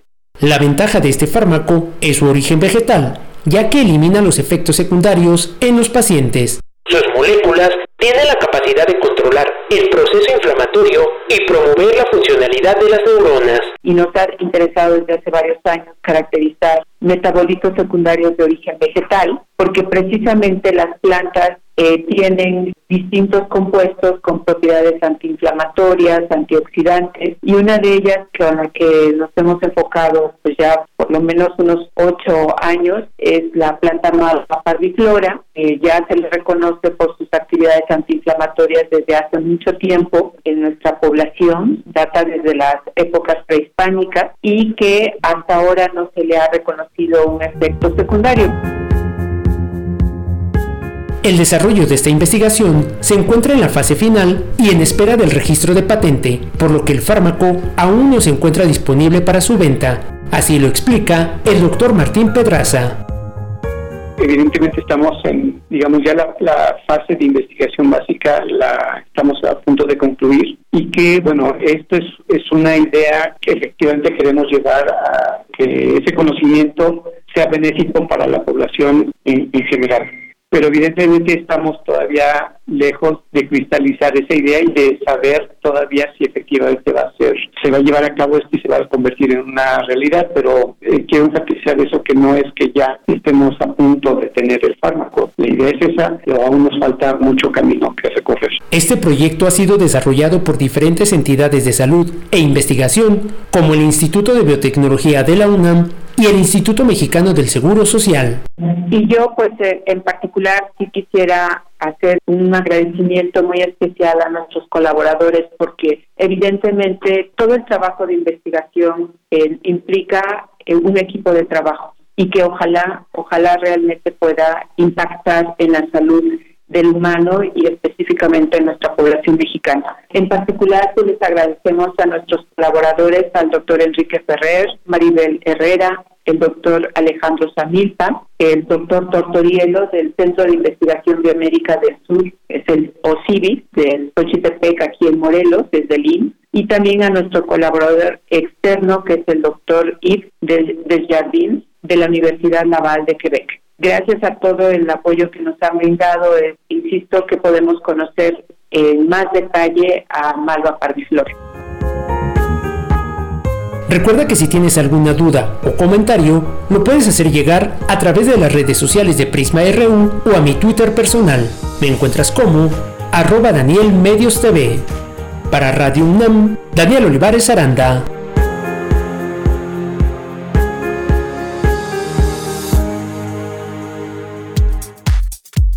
Prisma RU. Relatamos al mundo. Bien, y es momento de irnos a las breves internacionales con Ruth Salazar. Internacional RU. Cuestionado en el Parlamento por el líder de la oposición laborista, Keir Starmer, el primer ministro de Reino Unido, Boris Johnson, afirmó que no es práctico cerrar completamente las fronteras contra la entrada de variantes foráneas del coronavirus y sostuvo que el sistema de cuarentena vigente es uno de los más estrictos a nivel mundial. Mario Draghi, expresidente del Banco Central Europeo, aceptó una solicitud del jefe de Estado de Italia, Sergio Mattarella, para tratar de formar un gobierno que aborde las emergencias conjuntas de la pandemia y una recesión económica devastadora. El principal obstáculo será su antecesor, el ex primer ministro Giuseppe Conte. Más de 1.400 personas fueron detenidas anoche en Rusia en las protestas contra la sentencia judicial que envió a prisión al líder opositor Alexei Navalny. Con su condena de tres años de cárcel, el gobierno de Rusia desafió las amenazas de nuevas sanciones occidentales por parte de Estados Unidos y la Unión Europea. En tanto, este miércoles el presidente de Estados Unidos, Joe Biden, acordó con su homólogo ruso, Vladimir Putin, mantener activo por cinco años más el Tratado de Control de Armas Nucleares denominado como Nuevo STAR, informó el secretario de Estado estadounidense Anthony Blinken. Los candidatos electorales de Ecuador llevan a cabo este miércoles la penúltima jornada de actos de campaña rumbo a las elecciones generales del próximo domingo 7 de febrero, en los cuales se elegirá al presidente y vicepresidente del país, los 137 asambleístas y cinco parlamentos andinos. Steven Bannon, el polémico ex asesor de Donald Trump, se encuentra siendo investigado por fiscales en Nueva York por un supuesto fraude a donantes para el muro fronterizo con México, tras haber sido indultado por el expresidente horas antes de dejar la Casa Blanca, informó el diario The New York Times. El equipo especial de fiscales de Lavallato, responsable por la mayor operación anticorrupción de la historia de Brasil, fue disuelto hoy luego de casi siete años de función, acusado de ejercer persecución política contra el expresidente Luis Ignacio Lula da Silva, quien estuvo preso durante un año y cuatro meses, entre otras irregularidades procesales.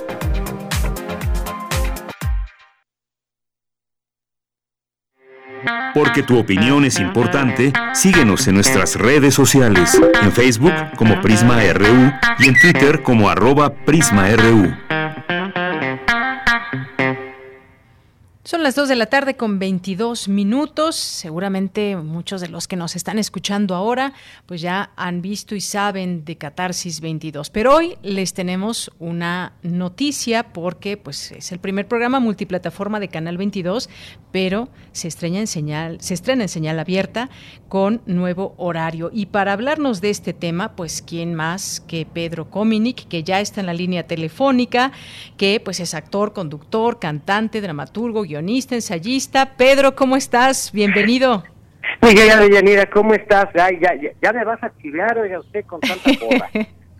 Pues tú, Pedro, que siempre pues nos encanta verte en nuevos proyectos y ahora pues nos vas a platicar de este de Catarsis 22. Así es. Catarsis 22 es un, un espacio que surgió justamente ahora pues, en el contexto de la pandemia, que por obvias razones pues las cámaras y los foros de Canal 22 han estado detenidos por cuidado de su propio de su propio personal, pero sin embargo siempre preocupados para poder justamente poderle aportar contenido relevante a, este, a las audiencias que están, quienes están pudiendo guardar confinamiento. Sabemos que mucha gente tiene que salir con todas las medidas de precaución a trabajar, pero se trata también de que lo puedan ver en diferido y que puedan, podemos tener un foro de discusión conjunto con las audiencias. Eso es Catarse 22, es un espacio donde revisamos los tópicos en tendencia de cada semana y lo que revisamos no es en sí la nota, como ustedes sabiamente y, puntualmente se hacen en su noticiero, sino el cómo estamos reaccionando nosotros como usuarios, a qué le estamos dando retweet, a qué le estamos dando like y por qué lo estamos haciendo, por qué hacemos tendencia, a veces no necesariamente las notas más importantes, sino las que más nos enganchan visceralmente. Y para esto tenemos a un invitado o invitada distinto cada, cada semana, eh, que junto con las propias audiencias que nos comentan en tiempo real eh, desde Facebook Live o utilizando el hashtag del programa Catarsis22 en Twitter, van dialogando con nosotros sobre cada uno de los tópicos que les vamos presentando.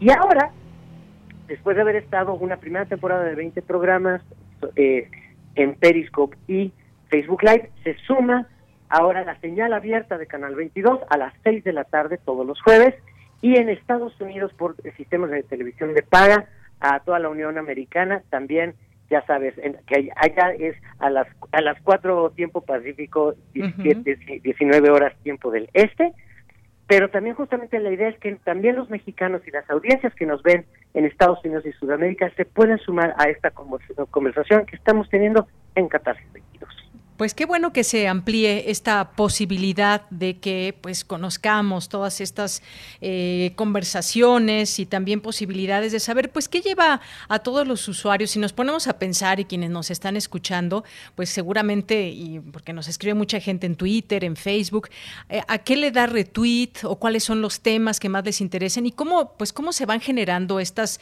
estas tendencias, estos hashtags? Como bien dices, a veces no, no tiene que ver exactamente pues la noticia más importante del día, sino con lo que nos enganchamos y por qué. Y discutirlo me parece interesante porque además estas tendencias van cambiando todo el tiempo, Pedro.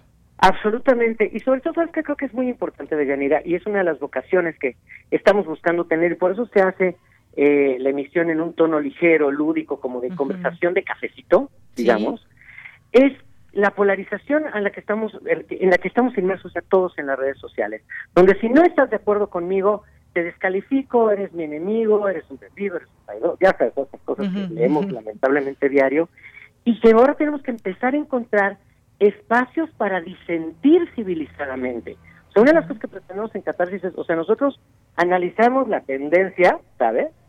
Este, pero pero bueno, no se trata de que la gente, o sea, nosotros no estamos dictando agenda sino lo que estamos haciendo es justamente abriendo la posibilidad de una conversación civilizada y eh, la capacidad de disentir o de, tener opiniones encontradas, pero coexistiendo en el espacio virtual de manera sana y de manera amable, porque finalmente esto abona a al estado, a, una, a mejorar el estado de la opinión pública en nuestro país, que creo que eso es un tema urgente.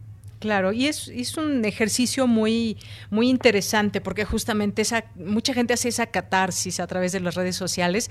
Hace rato escuchábamos también, pues dentro de todo el trabajo que hace la UNAM y demás, la importancia de las, de las plataformas digitales y la importancia también de contrastar ideas, de debatir, pero pues siempre bajo los esquemas del respeto, por supuesto, porque si ya no respetamos al otro que piensa diferente a mí, lo insultamos y entonces le echo todo mi odio y le echo también, eh, pues hago un exhorto para la muerte y demás, bueno, eso ya no se vale y hay que entenderlo.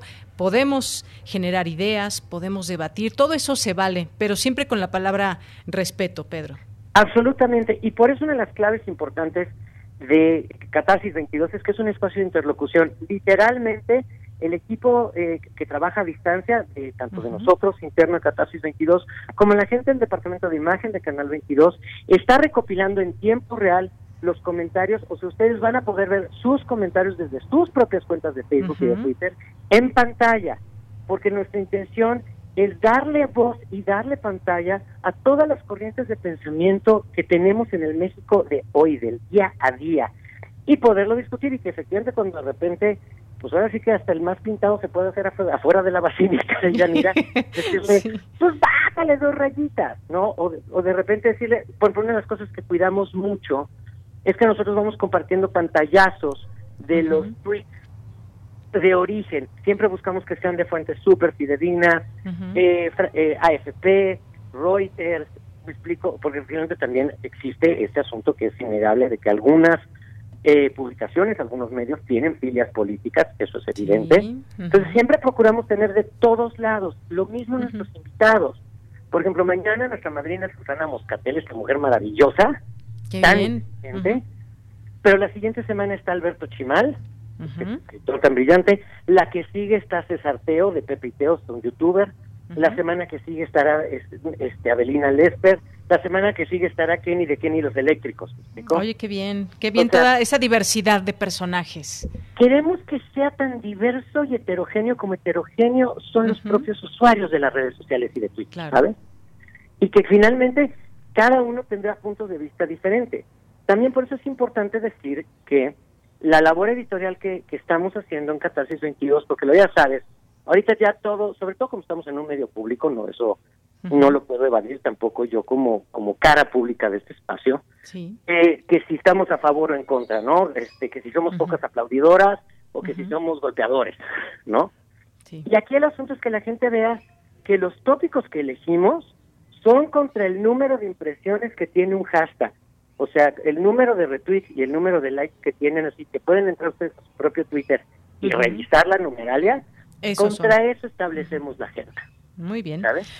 Pues perfecto, sí. Y los, y, perdón, y los miércoles se lanza un tweet desde la cuenta oficial de 22, de hecho, ahorita ya está arriba, donde ustedes votan por la nota central de las dos secciones principales del programa. Perfecto. Bueno, pues así va a ser la dinámica, que me parece excelente que se involucre también a las audiencias, Pedro. Eso es algo que también, pues a nosotros como televidentes, como radioescuchas, siempre incluir a quienes están recibiendo ese mensaje es muy importante. Así que, pues mañana ya está anotadísimo, ya está la alarma a las 6 por Canal 22. Empieza mañana esta nueva temporada y pues de ahí para el Real, ahí te seguimos. Por favor, este, me encantará que estemos y sí, y sobre todo subrayarles esto, el cambio de horario que tuvimos, pues porque a las 7 de la noche está la conferencia de, la Secretaría de Salud, entonces por eso tenemos que ir ahora a las 6. Sí. Pero también decirles que va a haber unos contenidos nuevos, especiales, en la versión extendida que sí se queda en Facebook Live y en YouTube. Entonces, aunque terminemos la versión de aire puntualitos, evidentemente, al 5 para, al cinco para las 7, para que empiece la conferencia de salud, nos echamos otros 20 minutitos más de cosas sabrosas y exclusivas para Facebook Live y para YouTube. Perfecto. Bueno, pues enhorabuena, Pedro. Un, pues muchas gracias por eh, recibir esta llamada, invitarnos a, ser parte de Catarsis 22 y ya te veremos y estaremos pues disfrutando estos contenidos. Y de una vez te voy a, te, voy a comprometer al aire, Deyanira. Tú tienes que estar con Pedro. Tienes que estar con nosotros en Catarsis 22 que se sepa que, que sepa tu audiencia que ya te, ya te andamos haciendo ojitos para marzo. bueno, pues si, si ya me comprometiste, pues acepto este compromiso, Pedro. Perfecto, será un placer tenerte en casa con nosotros en Catarsis 22 de día de Mira. Pues el placer será mío. Pedro, pues te mando un abrazo, muchas gracias y te vemos mañana. Nos vemos mañana entonces. Gracias a todos tus radioescuchas. Les mando un abrazo a la distancia sanitizado. claro que sí, Pedro. Un abrazo. Hasta luego. Pedro Cominic y mañana este comienzo de esta nueva temporada de Catarsis 22 que quizás ustedes ya conocen porque pues a través de las redes sociales se puede seguir, ahora también ya en canal abierto, que pues esto nos da mucho gusto por Pedro que siempre siempre está presente con nuevos proyectos, ideas y bueno, pues ahí ahí estaremos. Continuamos. Prisma RU. Relatamos al mundo.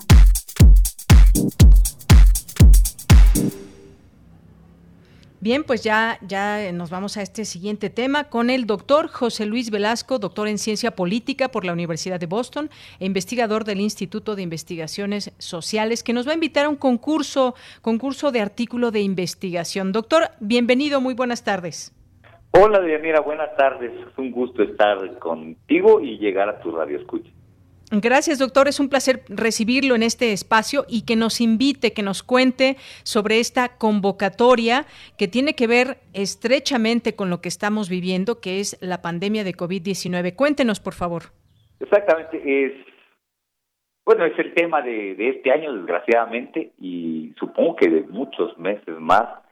La revista de, Mexicana de Sociología, que tiene una larga tradición, más de 80 años de publicación continua desde el Instituto de Investigaciones Sociales de la UNAM, tal vez la revista de ciencias sociales más reconocida en, en América Latina, quiere participar, aportar algo a este debate, incentivar la investigación social, no solo sociológica, sino de todas las disciplinas sociales, de este tema, la pandemia de la COVID-19 en México, en particular las causas sociales, las consecuencias sociales y los significados sociales de la pandemia, para lo cual estamos eh, convocando a un premio, vamos a premiar a un artículo de investigación eh, elaborado por investigadores e investigadores investigadoras mexicanas que trabajan en instituciones de educación superior del país que se enfoque precisamente en esos, en, en alguno de esos tres o en los tres conjuntos, o dos de.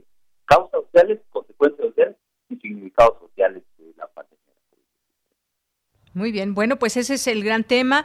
Y pues eh, quiénes pueden participar más allá de que ahorita los vamos a remitir también a que se vayan a la página del concurso donde ahí se detalla todo, pero a grandes rasgos, quiénes pueden participar, eh, cómo, eh, hasta cuándo tienen opción de entregar este trabajo, doctor. El concurso está abierto a todos los y las investigadoras en ciencias sociales. En México. Es una categoría muy amplia incluye a personas cuyo nombramiento oficial en alguna institución de educación superior en México sea investigador o investigadora, pero también a profesores de educación superior que trabajan en ciencias sociales y que hagan investigación, y además a estudiantes, estudiantes de posgrado sobre todo, gente que esté vinculada a una institución de educación superior en el país y que haga trabajo de investigación en ciencias sociales y que tenga algo que aportar mediante una investigación al estudio de este tema tan, tan importante. La convocatoria está abierta desde el 10 de noviembre y se cierra el 15 de marzo a las 2 de la tarde. Creo trabajos inéditos de muy buena calidad, que tengan eh, una pregunta muy clara, que aporten datos que pueden ser cuantitativos, cualitativos, no estamos especial de, de datos que estén bien argumentados, que presenten allá, que tengan conclusiones sólidas y que además pues, sus autores estén interesados en la parte el honor de participar en el, en el concurso, que siempre es un, es un gusto, y el honor, además, la posibilidad de recibir el premio, que incluye 50 mil pesos, premio modesto. Ni más ni menos. Muy importante, muy importante.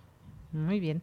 Bueno, pues les doy la página, doctor, para que quien nos esté escuchando conozca todos los detalles, la base de este de este concurso es la página del Instituto de Investigaciones Sociales, que es iis.unam.mx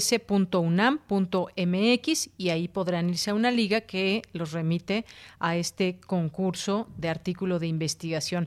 Doctor, pues algo más que quiera agregar, ya nos decía el premio, que pues la verdad también está muy bien el premio, la extensión, pues ya ahí conocerán en las bases, pero pues tiene tiene que ver este tema, la pandemia de COVID-19 en México, causas, consecuencias y significados sociales, que además hay mucho, mucha tela de dónde cortar, doctor. Exactamente, eso es lo que yo quisiera enfatizar. Obviamente a la pandemia la podemos ver como un problema estrictamente sanitario, biológico incluso, pero también creemos que es, y tal vez sobre todo, un problema social. No se entendería, por ejemplo, la mera existencia de la pandemia sin la globalización sin el inmenso intercambio humano, cultural, económico, etcétera, etcétera, que hizo que un virus que infectó a algunas personas en una ciudad para la mayoría de la población del mundo desconocida, decía que en Wuhan, y, en unos meses ya se encontraba en todo el mundo y ha afectado de diferentes maneras a diferentes estratos sociales y ha sido construida como, como eso, como un problema social, como un fenómeno social. Entonces, bien visto el asunto, eso creemos nosotros, el no lo que puede aportar la ciencia social al estudio de la pandemia no es solamente ver una de las dimensiones del asunto, es ver a la pandemia misma como un fenómeno social, como un problema social, como un hecho social creado por las relaciones sociales. Entonces, invitamos a los investigadores investigadoras definidos, insisto, con este criterio muy amplio, a presentar sus, sus investigaciones. Sabemos que se están haciendo cosas muy buenas sobre este tema en el país. Y queremos este, animar a, los, a, las personas a que las, las presenten, las sometan a concurso, como esperamos, a, a, seleccionar un artículo muy bueno. Muchas gracias por la visita. Pues no, gracias a usted por eh, invitarnos de primera mano a este concurso. Ya ahí pueden conocer las bases en la página. Ojalá que reciban muchos trabajos, serán muy interesantes seguramente por el tema. Y pues nada, doctor, muchas gracias por estar aquí. Al contrario, gracias a ustedes a sus órdenes. Hasta luego, doctor. Muy buenas tardes. Un abrazo, doctor José Luis Velasco, doctor en ciencia política por la Universidad de Boston e investigador del Instituto de Investigaciones Sociales, página del instituto donde encontrarán todos los detalles. Continuamos.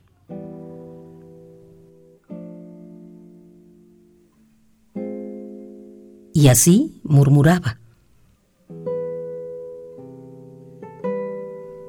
Ya es lunes mañana martes y el miércoles está encima.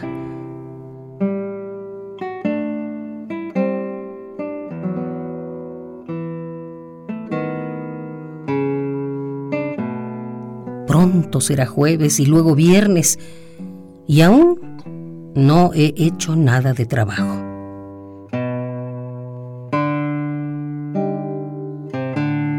6 AM. Efraín Huerta.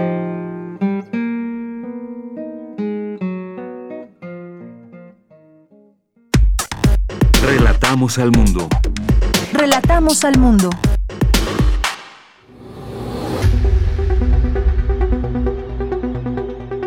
Dulce conciencia. Ciencia. En Prisma.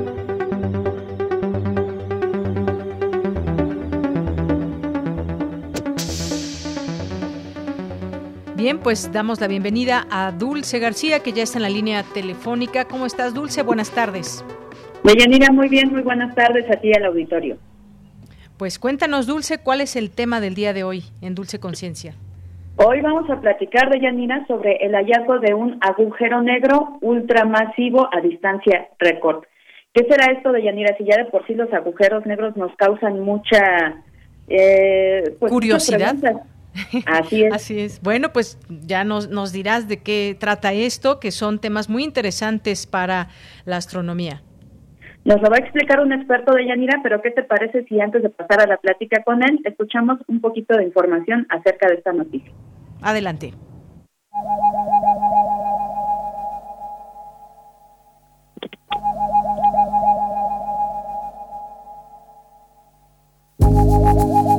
Los cuásares son galaxias extremas que debido a las enormes distancias donde se encuentran, se aprecian solo como pequeños puntos de luz. Se conocen unos 200.000 y a través de su luminosidad se estudia el universo más lejano, es decir, el que remite a nuestro pasado cósmico. Cuentan además con agujeros negros supermasivos en sus centros. Comprender cómo se construyen tales estructuras colosales en intervalos de tiempo relativamente corto es uno de los mayores retos de la astrofísica actual. Una de las maneras de abordar este problema es el estudio de los cuásares más lejanos, es decir, aquellos que observamos en su estado de evolución más temprano. El astrónomo Fei Wang de la Universidad de Arizona acaba de batir los récords de distancia al detectar un cuásar tan lejano que lo vemos tal y como era 670 millones de años tras el Big Bang. Si comparamos al universo actual con un adulto de 50 años de edad, resulta que este cuásar nos muestra cómo era nuestro universo cuando tenía solo dos años. Por si fuera poco, este cuásar alberga en su centro un agujero negro ultramasivo que contiene 1.600 millones de veces la masa del Sol. ¿Qué nos puede decir de nosotros? Para Radio UNAM y se la gana. Y bueno, para platicar sobre este tema ya se encuentra en la línea el doctor Diego López Camara, quien es académico del Instituto de Astronomía de la UNAM. Doctor, muy buenas tardes, ¿cómo se encuentra? Hola, ¿qué tal, Dulce? Hola, Deyanira, mucho gusto. Gracias. Gracias por tomarnos la llamada, doctor. Y pues empezar preguntándole un poquito cómo podemos entender estos agujeros negros, llaman aquí ultramasivos, cuál es la clasificación que se hace acerca de los agujeros negros, por qué esta noticia llama la atención ahora. Ya, pues sí, el, grupo de Wang, este, de la Universidad de Arizona, hicieron de verdad un hallazgo súper interesante y que nos rompe un poco el coco a los astrofísicos. Pero deja, primero, nada más deje, entonces, esto que descubrió Wang es, este, se llaman cuasares, Y el quasar es tal cual, o sea, viene de quasi-stellar eh, source, eh, o fuente de radio cuasi-estelar, o por su situación en inglés. Y entonces, de hecho, los quasares se han observado desde hace ya muchas, muchas décadas. Son muy brillantes. Y es esto, o sea, y, y ahora lo que ya sabemos es que un quasar es una combinación de tres cosas. Es decir, es muy fácil eh, para si estás cocinando y quieres hacer un quasar, lo que necesitas, uno, es como dijeron hace ratito en la nota, un hoyo negro supermasivo, ahorita hondo un poquito en eso. Dos, material que el hoyo negro, porque tiene muchísima fuerza gravitacional, material que esté siendo chupado, por decir algo, o acretado, le decimos los otros físicos, que está siendo jalado por la fuerza gravitacional del hoyo negro, y entonces, como, como está rotando además el material, al caer hacia el hoyo negro, se, se forma un disco alrededor del hoyo negro. Y, y, la cereza en el pastel es que muchos de estos hoyos negros supermasivos que están rodeados por un disco acreción, además lanzan un jet, un chorro. Y estos chorros son muy energéticos y sumamente luminosos, tanto que aunque todos los 200.000 cuasares que se han descubierto vienen de distancias lejanísimas, pero de una barbaridad, o sea, de estamos hablando de 10.000 veces más el tamaño que nuestra galaxia, o así más. O sea, unas cosas, y son tan brillantes que por eso lo logramos ver. Y entonces, eh, las, las dos cosas increíbles que hizo, bueno, que el estudio de Wang eh, y colaboradores hicieron es, por un lado, descubrieron al cuasar más lejano, que de una vez es 20 millones de años luz todavía más lejano que el récord previo de, de cuasares y para esto por supuesto pues pues Wang la verdad es que eh, se armó con los telescopios más eh, los mejores pues que hay. Agarró bueno usaron eh, Magallanes el Gemini Sur Alma que están en Chile y además mientras el Gemini Norte y el Keck que están en Hawái. Entonces agarró hacia como el equipo superestrella de telescopios y con eso fue capaz entonces de detectar que este cuasar que viene de verdad, o sea, uno, el cuasar más lejano, que como decían ustedes en la notita, comparando con un adulto, si, el universo tuviera 50 años, este cuasar apenas tiene dos. Y ya en términos más astrofísicos, eh, después del Big Bang, se, se, esta, este hoyo negro supermasivo con disco acreción, con jet, se está observando tan solo 670 millones de años luz después del Big Bang, que sonará nada, pero está a 13 mil millones de años luz distancia de nosotros. Es, es de verdad tremendo. Entonces, esa es como la nota súper interesante y pues estarán contentísimos porque es el más lejano. Pero la otra cosa que a mí de hecho es lo que más me interesa es esto que sea supermasivo. Entonces, lo que sabemos, los hoyos negros vienen en dos sabores. O vienen de tamaño, bueno, masas, que son hasta más, máximo 20 veces la masa que tiene nuestro Sol, perdón, hasta 80 veces. O, y eso se llaman hoyos negros y le llamamos estelares, pues porque tienen más o menos las masas de las estrellas. Y por otro lado está el otro extremo, que son hoyos negros con miles o, eh, bueno, con millones o miles de millones de masas como el Sol allá adentro. Entonces, o sea, que es como si no hubiera, hay, hay un hueco gigante entre 80 masas solares y, hasta estos que son de miles o, bueno, perdón, de millones o de miles de millones. Ahora sabemos que en el centro de nuestra galaxia hay un hoyo negro que se llama Sagitario asterisco, por ejemplo, y ese, ese tiene 6 eh, millones, no, tiene 4 millones de masas solares, que dirías, wow. Ah, pues yo te diría, bueno, pero a, solo, bueno, en, en, la nube mayor de Magallanes eh, eh, hay otro que tiene mil veces más, y esto tiene 6 mil millones de masas solares, entonces a esos ya ni siquiera les llamamos supermasivos, sino todavía más, ¿sabes? Ultramasivos, como siempre los astrofísicos nos esforzamos muchísimo con los nombres más ridículos. Y este quasar, entonces que descubrió Wang, que se llama J0, eh, bueno, 1313-1806 o Quasar de Wang para los amigos. Entonces este está en el extremo ultra masivo. Entonces no llega a los 6 mil millones de masas que tiene el DEM87, pero nada más tiene 1.6 mil millones de masas solares, que es una barbaridad. Y lo que, lo que de verdad todavía, por eso empecé diciendo que nos quiebra el coco, porque lo que no sabemos es cómo se forman los hoyos negros supermasivos y menos los ultramasivos. A grosso modo, hay como dos posibilidades. Una es que estos supermasivos sean la fusión de muchísimos, de miles o millones de hoyos negros eh, estelares. O, podría ser también un hoyo negro que nació con muchísima masa y este fue, eh, digamos, eh, acretando, agarrando a todos, a muchos otros hoyos negros que, que, estaban ahí a su alrededor. Y estos les llamamos hoyos negros semillas. Y por otro lado, eh, la, la otra opción es que de plano, cuando la galaxia se estaba formando y, y está todo el material colapsando, al mismo tiempo se forma un hoyo negro porque se colapsó millones de como soles en un solo puntito. Y eso le llamamos como de, de ay, se me olvidó el nombre, perdón, un lapso directo. Sí, y ahora este estudio lo que lo que muestra es tan pronto, o sea, tan solo 600 millones, 670 millones después de que se creó el universo, no le da tiempo a que se haya formado este hoyo negro ultramasivo por estarse fusionando hoyos negros o que haya un hoyo negro semilla que esté agregando a otros hoyos negros.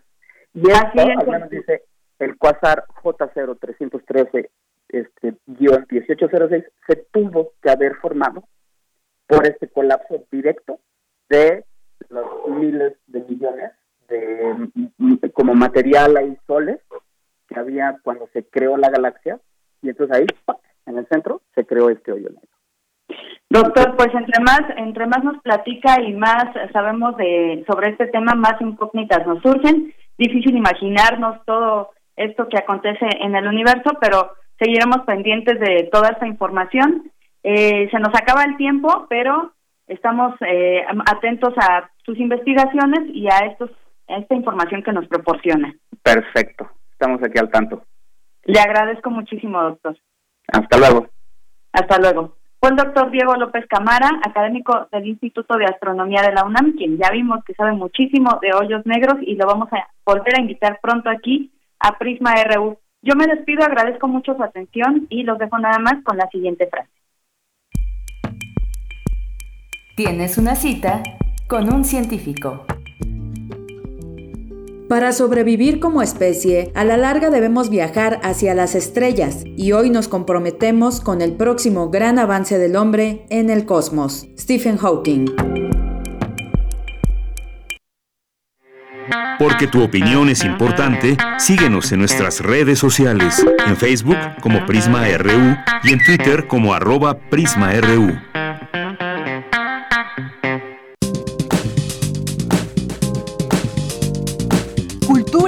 RU.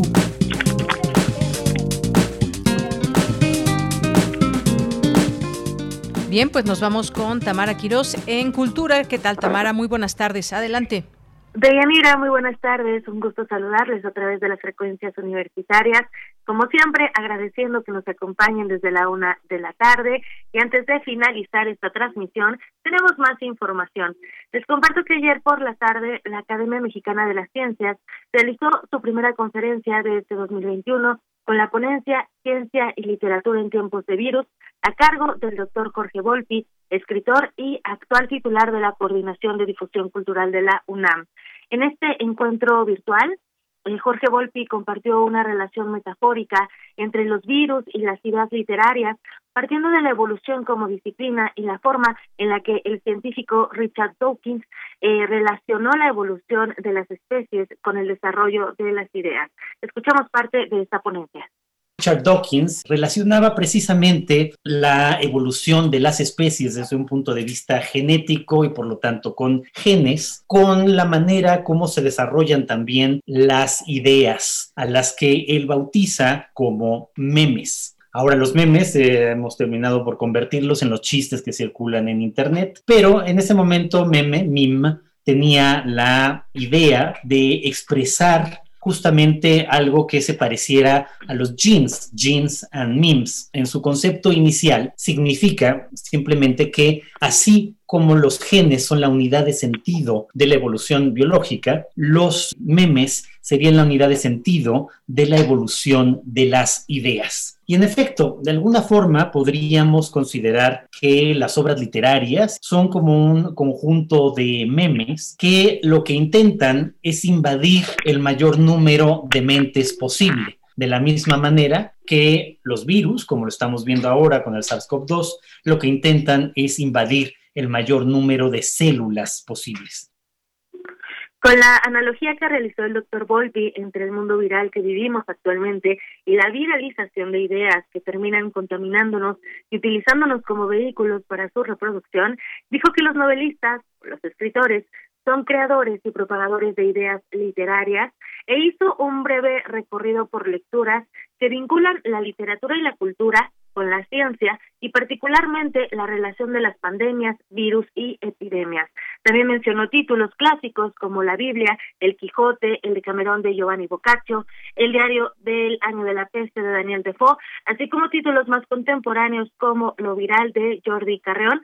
Esto, eh, todo esto con esta analogía de la propagación de ideas, la reproducción y la evolución de las mismas. Así que vamos a escuchar la voz de Jorge Volpi como todo desde un punto de vista evolutivo, aquellas ideas que son más aptas terminan por sobrevivir mejor que aquellas que no lo son. Y por lo tanto, aquellas que son más aptas, por alguna razón, son más fáciles de adaptarse al medio que están invadiendo, en este caso a nuestras mentes, y por lo tanto lo que buscan es reproducirse. A fin de cuentas, estas ideas, una novela, lo que hacemos que esa novela entre en contacto con un cerebro humano y lo contamina y si esta serie de ideas literarias es lo suficientemente poderosa, esa mente lo que va a hacer es propagar la contaminación, justamente a través de la recomendación de esa novela a otras personas. Si nos vamos a un sentido de la literatura universal, no hay la menor duda de que la Biblia, que a fin de cuentas no deja de ser una obra de ficción, terminó eh, por convertirse en una de las obras más contagiosas jamás imaginadas por mente humana. Varios autores, desde luego, no uno solo, acumulados a lo largo de muchos siglos, pero que han logrado que millones y millones de personas a lo largo de la historia se contaminen con sus ideas, las replican y las repliquen constantemente. Si lo pensamos en términos más cercanos a nosotros, con nuestra lengua, con el español, pues entonces, por supuesto, tendríamos que pensar que el Quijote es precisamente esta novela que de manera más clara ha logrado infectar el mayor número de mentes escrita originalmente en español. Es una idea que no ha dejado de replicarse, de variarse, de adaptarse a distintos medios. Por supuesto, la traducción es una de las más poderosas herramientas de contagio que puede tener una obra literaria porque sale de su propio ambiente, que sería la lengua en la que fue escrito, para llegar a otros tantos. Esto fue parte de lo que compartió en la ponencia Ciencia y Literatura en tiempos de virus, el doctor Jorge Volpi. Fue el primer webinar de muchos que tienen pensado realizar desde la Academia Mexicana de las Ciencias. Eh, están programados uno por mes, así que les recomiendo que sigan sus redes sociales porque comparten contenido muy apto para los tiempos que corren y sobre todo nos permiten seguir aprendiendo, además que abren espacio para el diálogo con el público que sigue las transmisiones en vivo. Asimismo, si quieren escuchar toda la ponencia eh, que les compartimos esta tarde, permanecerá en Twitter, en Facebook y también en el canal de YouTube de la Academia Mexicana de las Ciencias. Y pasando a otra información que tiene que ver con el séptimo arte y eh, este mes que corre, llamado por muchos el mes del amor y la amistad, les cuento que la Filmoteca de la UNAM y el Instituto Mexicano de Cinematografía, en cine por sus siglas, a través de su plataforma Filmin Latino, han organizado el ciclo El amor y las circunstancias, integrado por largometrajes y cortometrajes de México, Francia, Bélgica, España y Cuba. Y este eh, ciclo ofrece un panorama de las historias de amor en distintas circunstancias y también épocas. El ciclo inicia el 5 de febrero con una joya del cine mexicano, Dos monjes, en versión restaurada digitalmente por la Filmoteca de la UNAM, dirigida, editada y escrita por Juan Bustillo Oro, basado en el argumento de, Jorge, de José Manuel Cordero. También estará disponible la cinta Cilantro y Perejil, la multipremiada película Presa y Chocolate, así como Una Bella Luz Interior, dirigida por Claire Denis y protagonizada por Juliette Binoche. Este último título se los recomiendo 100%, es una película francesa que seguramente les va a encantar. Y para más información pueden seguir las redes sociales tanto de la Filmoteca de la UNAM como de Filmin Latino y también del Incine para eh, pues seguir eh, los días que van a estarse eh, que van a estar disponibles viernes, sábado y domingos de febrero. Así que les dejo estas dos recomendaciones y también les deseo que tengan una excelente tarde. Con esto me despido de Yanira. Muy buena tarde también para ti. Muy buenas tardes, Tamara. Mañana nos escuchamos en este espacio. Hasta mañana. Hasta pues, mañana. hasta mañana. Y también nos despedimos ya de nuestro público. Ya termina el programa. Es, son las 2 de la tarde con 59 minutos. Gracias por su atención. Recuerden que tienen una cita aquí de lunes a viernes de 1 a 3 de la tarde. Gracias por esa atención. Nos despedimos. Que tenga muy buena tarde, muy buen provecho. Saludos allá en cabina a Socorro Montes, a, a Rodrigo Aguilar, a Denis Licea, que están atentos allá desde cabina. Y pues aquí en los micrófonos, a nombre de todo el equipo se despide de Yanira Morán. Hasta mañana.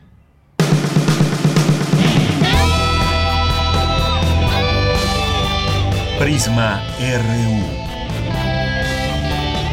Relatamos al mundo.